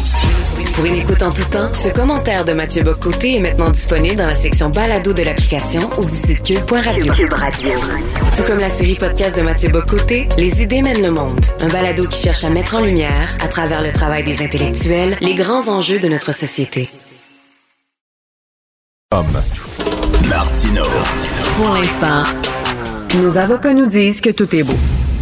Alors, euh, François Legault qui est dans l'eau chaude parce qu'il a dit, ben oui, mais le, syndrome de la COVID, c'est comme un rhume finalement, et ça ne passe pas. Donc, nous allons parler avec euh, Mme Roxane Borges da Silva, professeure à l'École de santé publique de l'Université de Montréal. Bonjour, Mme da Silva. Bonjour, M. Martineau. Écoutez, je ne veux pas nécessairement défendre euh, euh, François Legault, mais je pense que ce qu'il voulait dire, c'est que si vous êtes vacciné, finalement, les symptômes ne seront pas très, très importants. Donc, il, voulait souligner l'importance de la vaccination. C'est comme ça que je l'ai vu, moi. Oui, c'est sûr, mais quand même, c'est si on est vacciné, donc euh, et si possible à trois doses, et aussi si on n'a pas de conditions de santé qui peuvent nous faire développer des symptômes sévères. Donc euh, il y a plusieurs des personnes qui ont plusieurs maladies chroniques ou des personnes qui sont immunosupprimées, ou alors des personnes qui ont 60, 70 ans et plus peuvent développer des symptômes plus graves. Donc il faut quand même faire très attention et ne pas banaliser ce virus qui, qui peut envoyer certaines personnes à l'hôpital. J'imagine que vous êtes comme moi autour de vous, vous avez plein, plein, plein de gens que vous connaissez qui l'ont attrapé, mais je le redis, puis c'est vrai, tous les jours, j'apprends, moi, ah, tel ami, un cousin, une tante, ma fille, etc. Euh, Il y a des gens qui l'attrapent, et je vous dirais, là, presque 100% des gens autour de moi, c'est comme une grippe, ça dure trois jours, c'est ce qu'ils m'ont dit. Oui, mais c'est certainement parce que ce sont des gens qui sont vaccinés et des gens qui sont en bonne santé. Donc, euh, en effet, euh, mais l'autre enjeu aussi, c'est que parmi ces personnes-là, il peut y avoir des symptômes qui perdurent. Je pense notamment à ce qu'on appelle la Covid longue, et on n'a pas encore Oui. assez de recul pour savoir quels sont les facteurs de, de risque associés à la Covid longue. Autrement dit, qui va piocher le numéro gagnant de la loterie euh, de la Covid longue? Donc, euh, pour cette raison-là, il faut faire très attention, éviter de l'attraper, et, euh, et parce qu'on on est à risque de- d'avoir des symptômes qui perdurent au-delà d'un mois associés justement à, à cette maladie. Et même les gens qui sont, mon Dieu, les plus au fait de, de, de la COVID peuvent l'attraper. Je- Est-ce que je me trompe ou vous l'avez, vous? Euh, non, moi je l'ai pas, ma fille l'a, donc euh, mais elle est en isolement et pour l'instant elle n'a pas donné aux autres membres de la famille. Mais euh, mais on, on va voir si on arrive à, à, à ne pas l'attraper. Mais c'est vrai que beaucoup de monde l'ont attrapé, que ce soit dans mon milieu de travail, dans mon entourage, euh, et on le voit dans les données qu'on a sorties euh, aujourd'hui euh, de l'étude Cyrano que euh, on a une croissance des cas de 40% ben, 30 à 40% dans la semaine qui vient ben, qui vient de finir là. C'est énorme. Euh, Il y a énormément de gens dans partout qui ont la Covid en ce moment. Donc, vous dites, on dit aux gens d'aller se faire vacciner, mais en même temps, vous dites qu'on peut quand même l'attraper et ça peut quand même être des symptômes graves, même si on est vacciné. Notamment pour les personnes. En fait, la vaccination protège euh, énormément contre le développement de symptômes graves. Ceci dit, certaines personnes sont plus à risque de développer des symptômes graves même vaccinées. Ce sont particulièrement les personnes qui sont malades chroniques, euh, qui ont des maladies chroniques ou des personnes qui sont plus âgées ou qui sont immunosupprimées. Par contre, euh, ce qu'il faut savoir, c'est qu'il y a quand même des cas exceptionnels, très rares, de gens en bonne santé qui sont vaccinés et qui développent aussi des symptômes graves. On connaît pas tout de ce virus-là, malheureusement, on n'a pas assez de recul, d'autant plus que les variants à chaque fois sont différents d'un à l'autre, et donc on, on, on, a du mal à, à, bien comprendre en fait pourquoi certaines personnes sont très impactées et pourquoi d'autres ne le sont pas. Et là, les gens qui disent, bon, on devrait, ce qu'on devrait faire, c'est euh, protéger les gens qui sont vulnérables, les gens qui sont qui, qui ont des maladies, euh, les, les, gens plus vieux, etc. Les protéger et nous continuer à vivre notre vie librement, euh, normalement. Vous en pensez quoi? Mais ça dépend quelle attitude on veut, en fait quelle quelle attitude, quelle stratégie on veut adopter comme comme société. Est-ce qu'on veut être une société solidaire de tous les, les Québécois? Euh, et, et, en intégrant euh, ceux qui sont plus à risque ou est-ce qu'on veut être une société euh, qui, qui, qui, est plus libertarienne, si je peux dire, et axée sur les libertés individuelles, dans la mesure où il faut savoir que euh, même les personnes non à risque, parmi les personnes moins à risque d'attraper, euh, de, de, développer des symptômes graves, il y a énormément de gens qui sont en attente pour des chirurgies et, et de, mmh. laisser, de laisser libre cours au virus de circuler sans aucune mesure, ça signifie forcément qu'on va avoir plus de gens qui vont être hospitalisés et donc plus de gens qui vont être délestés et attendre pour leur chirurgie. Donc c'est un équilibre très difficile à trouver. Oui, tout à fait. Le, le zéro COVID là, que la Chine visait, entre autres, là, on abandonne ça, zéro COVID, on dit que c'est totalement utopique. Il va falloir vivre avec la maladie. Et là, la question qui se pose, c'est à partir de combien on, va accepter combien de cas? À partir jusqu'à combien de cas ça va être euh, normal, ça va être correct de vivre avec ça? Et là, il va y avoir un chiffre magique ou au-delà de ça, ça va être problématique. Ça, c'est pas, pas clair encore. Mais je suis pas certaine que ça soit au niveau du nombre de cas qu'on va pouvoir statuer. C'est beaucoup plus au niveau des en fait, hospitalisations? C'est ça, et puis ça dépend d'un virus à l'autre, ben, d'un variant à l'autre, l'impact qu'il a sur les hospitalisations, comme vous dites, parce que l'enjeu, c'est de pouvoir traiter tous les Québécois, et particulièrement euh, de pas déjà que les listes d'attente étaient, ah, ben, en fait, le, temps d'attente pour accéder à des chirurgies était très long. Là, il a énormément augmenté avec euh, avec le, la pandémie et on veut pas mettre de côté des gens qui sont en forme et qui attendent pour une chirurgie pour retrouver leur capacité de ben, de, de, fonctionner dans la vie. Donc euh, c'est beaucoup à ce niveau-là qu'il va falloir euh, ben, en fait réfléchir à la décision en fait. Et là, ça, ça change euh, beaucoup, là, les consignes. Là, on dit, bon, peut-être une quatrième dose du vaccin serait peut-être nécessaire. On dit dans mhm. les tests rapides maintenant de ne pas faire ça seulement dans le nez, mais de le faire aussi dans la bouche. Est-ce que vous êtes d'accord avec ça? Absolument. En fait, le docteur Marchand, qui est, euh, qui est euh, en fait qui était le responsable du projet pilote des tests rapides à l'Institut de cardiologie de Montréal, euh, le recommandait déjà euh, au tout début de, ben, au tout début au mois de janvier 2020, je pense, 21, excusez-moi, quand il a mis en place ce projet pilote, il avait même fait une vidéo qui montrait que pour les enfants, il recommandait de faire un prélèvement en fait dans la joue sans toucher aux dents, mmh. et donc il vaut mieux prélever en fait dans la joue et, euh, et dans le nez pour s'assurer de maximiser le prélèvement et, et, le, et de trouver et d'avoir toutes les chances de trouver le virus si on est porteur. Et là, en terminant, c'est quoi le meilleur cocktail pour se protéger adéquatement? C'est-à-dire, bien sûr, aller chercher sa troisième dose. Il y a trop de gens encore qui ne sont pas allés chercher leur troisième. On dirait qu'on ne, on ne parle plus de vaccination. On dirait qu'on a baissé les bras. Il faut reprendre le message et porter le masque. Et quoi? Est-ce qu'on devrait aussi limiter nos, nos, nos, nos contacts? Mais en fait, clairement, la troisième dose, c'est un message à passer. Ça fait vraiment oui. une différence quand on attrape le virus. Euh, et puis après, euh, sinon, euh, il, à partir du moment où on a le moindre doute, le moindre symptôme ou qu'on a de la Covid à la maison, il faut essayer autant que possible de, de, de, ne, de, de ne pas en fait rencontrer du monde et surtout pas d'aller dans des espaces clos où on va être sujet à enlever notre masque. Je pense notamment aux restaurants, aux discothèques, aux bars, etc. Il faut essayer de, de, de prendre le plus de précautions possible pour éviter de contaminer des gens autour de nous qui pourraient être vulnérables. Et malheureusement, c'est le printemps bientôt. Vous savez, le printemps au Québec, hein, on a tellement euh, souffert de l'hiver que quand c'est le printemps, on laisse tout tomber. Puis il euh, y, y, a beaucoup de gens qui vont justement baisser la garde au printemps. Mais il faut en tout cas pas la baisser pour l'instant parce que, comme vous l'avez vu peut-être dans les, les, données, on est autour de peut-être 40 000 cas par jour en ce moment. Donc c'est vraiment important de ne pas la baisser si on veut s'assurer que tout le monde puisse accéder aux soins sans trop attendre. Merci beaucoup d'avoir pris le temps de nous parler, Madame Roxane Borges da Silva. Merci, bon week-end. Merci, au revoir. Merci. Alors, Benoît, un triple vacciné parce qu'il a 72 ans, Benoît. Je pense qu'il va aller chercher sa quatrième dose bientôt qu'on va lui donner dans les fesses. Alors, euh, d'ailleurs, on va diffuser ça sur le site de Cube Radio. Il y a notre rencontre à 11 heures. Euh, je travaille avec deux personnes formidables aujourd'hui à la recherche, Florence Lamoureux. Merci beaucoup, Jean-François Roy, Régie Réalisation. Merci beaucoup à vous deux. Passez un bon week-end tout le monde et on se reparle lundi lundi, 8 heures. Cube Radio.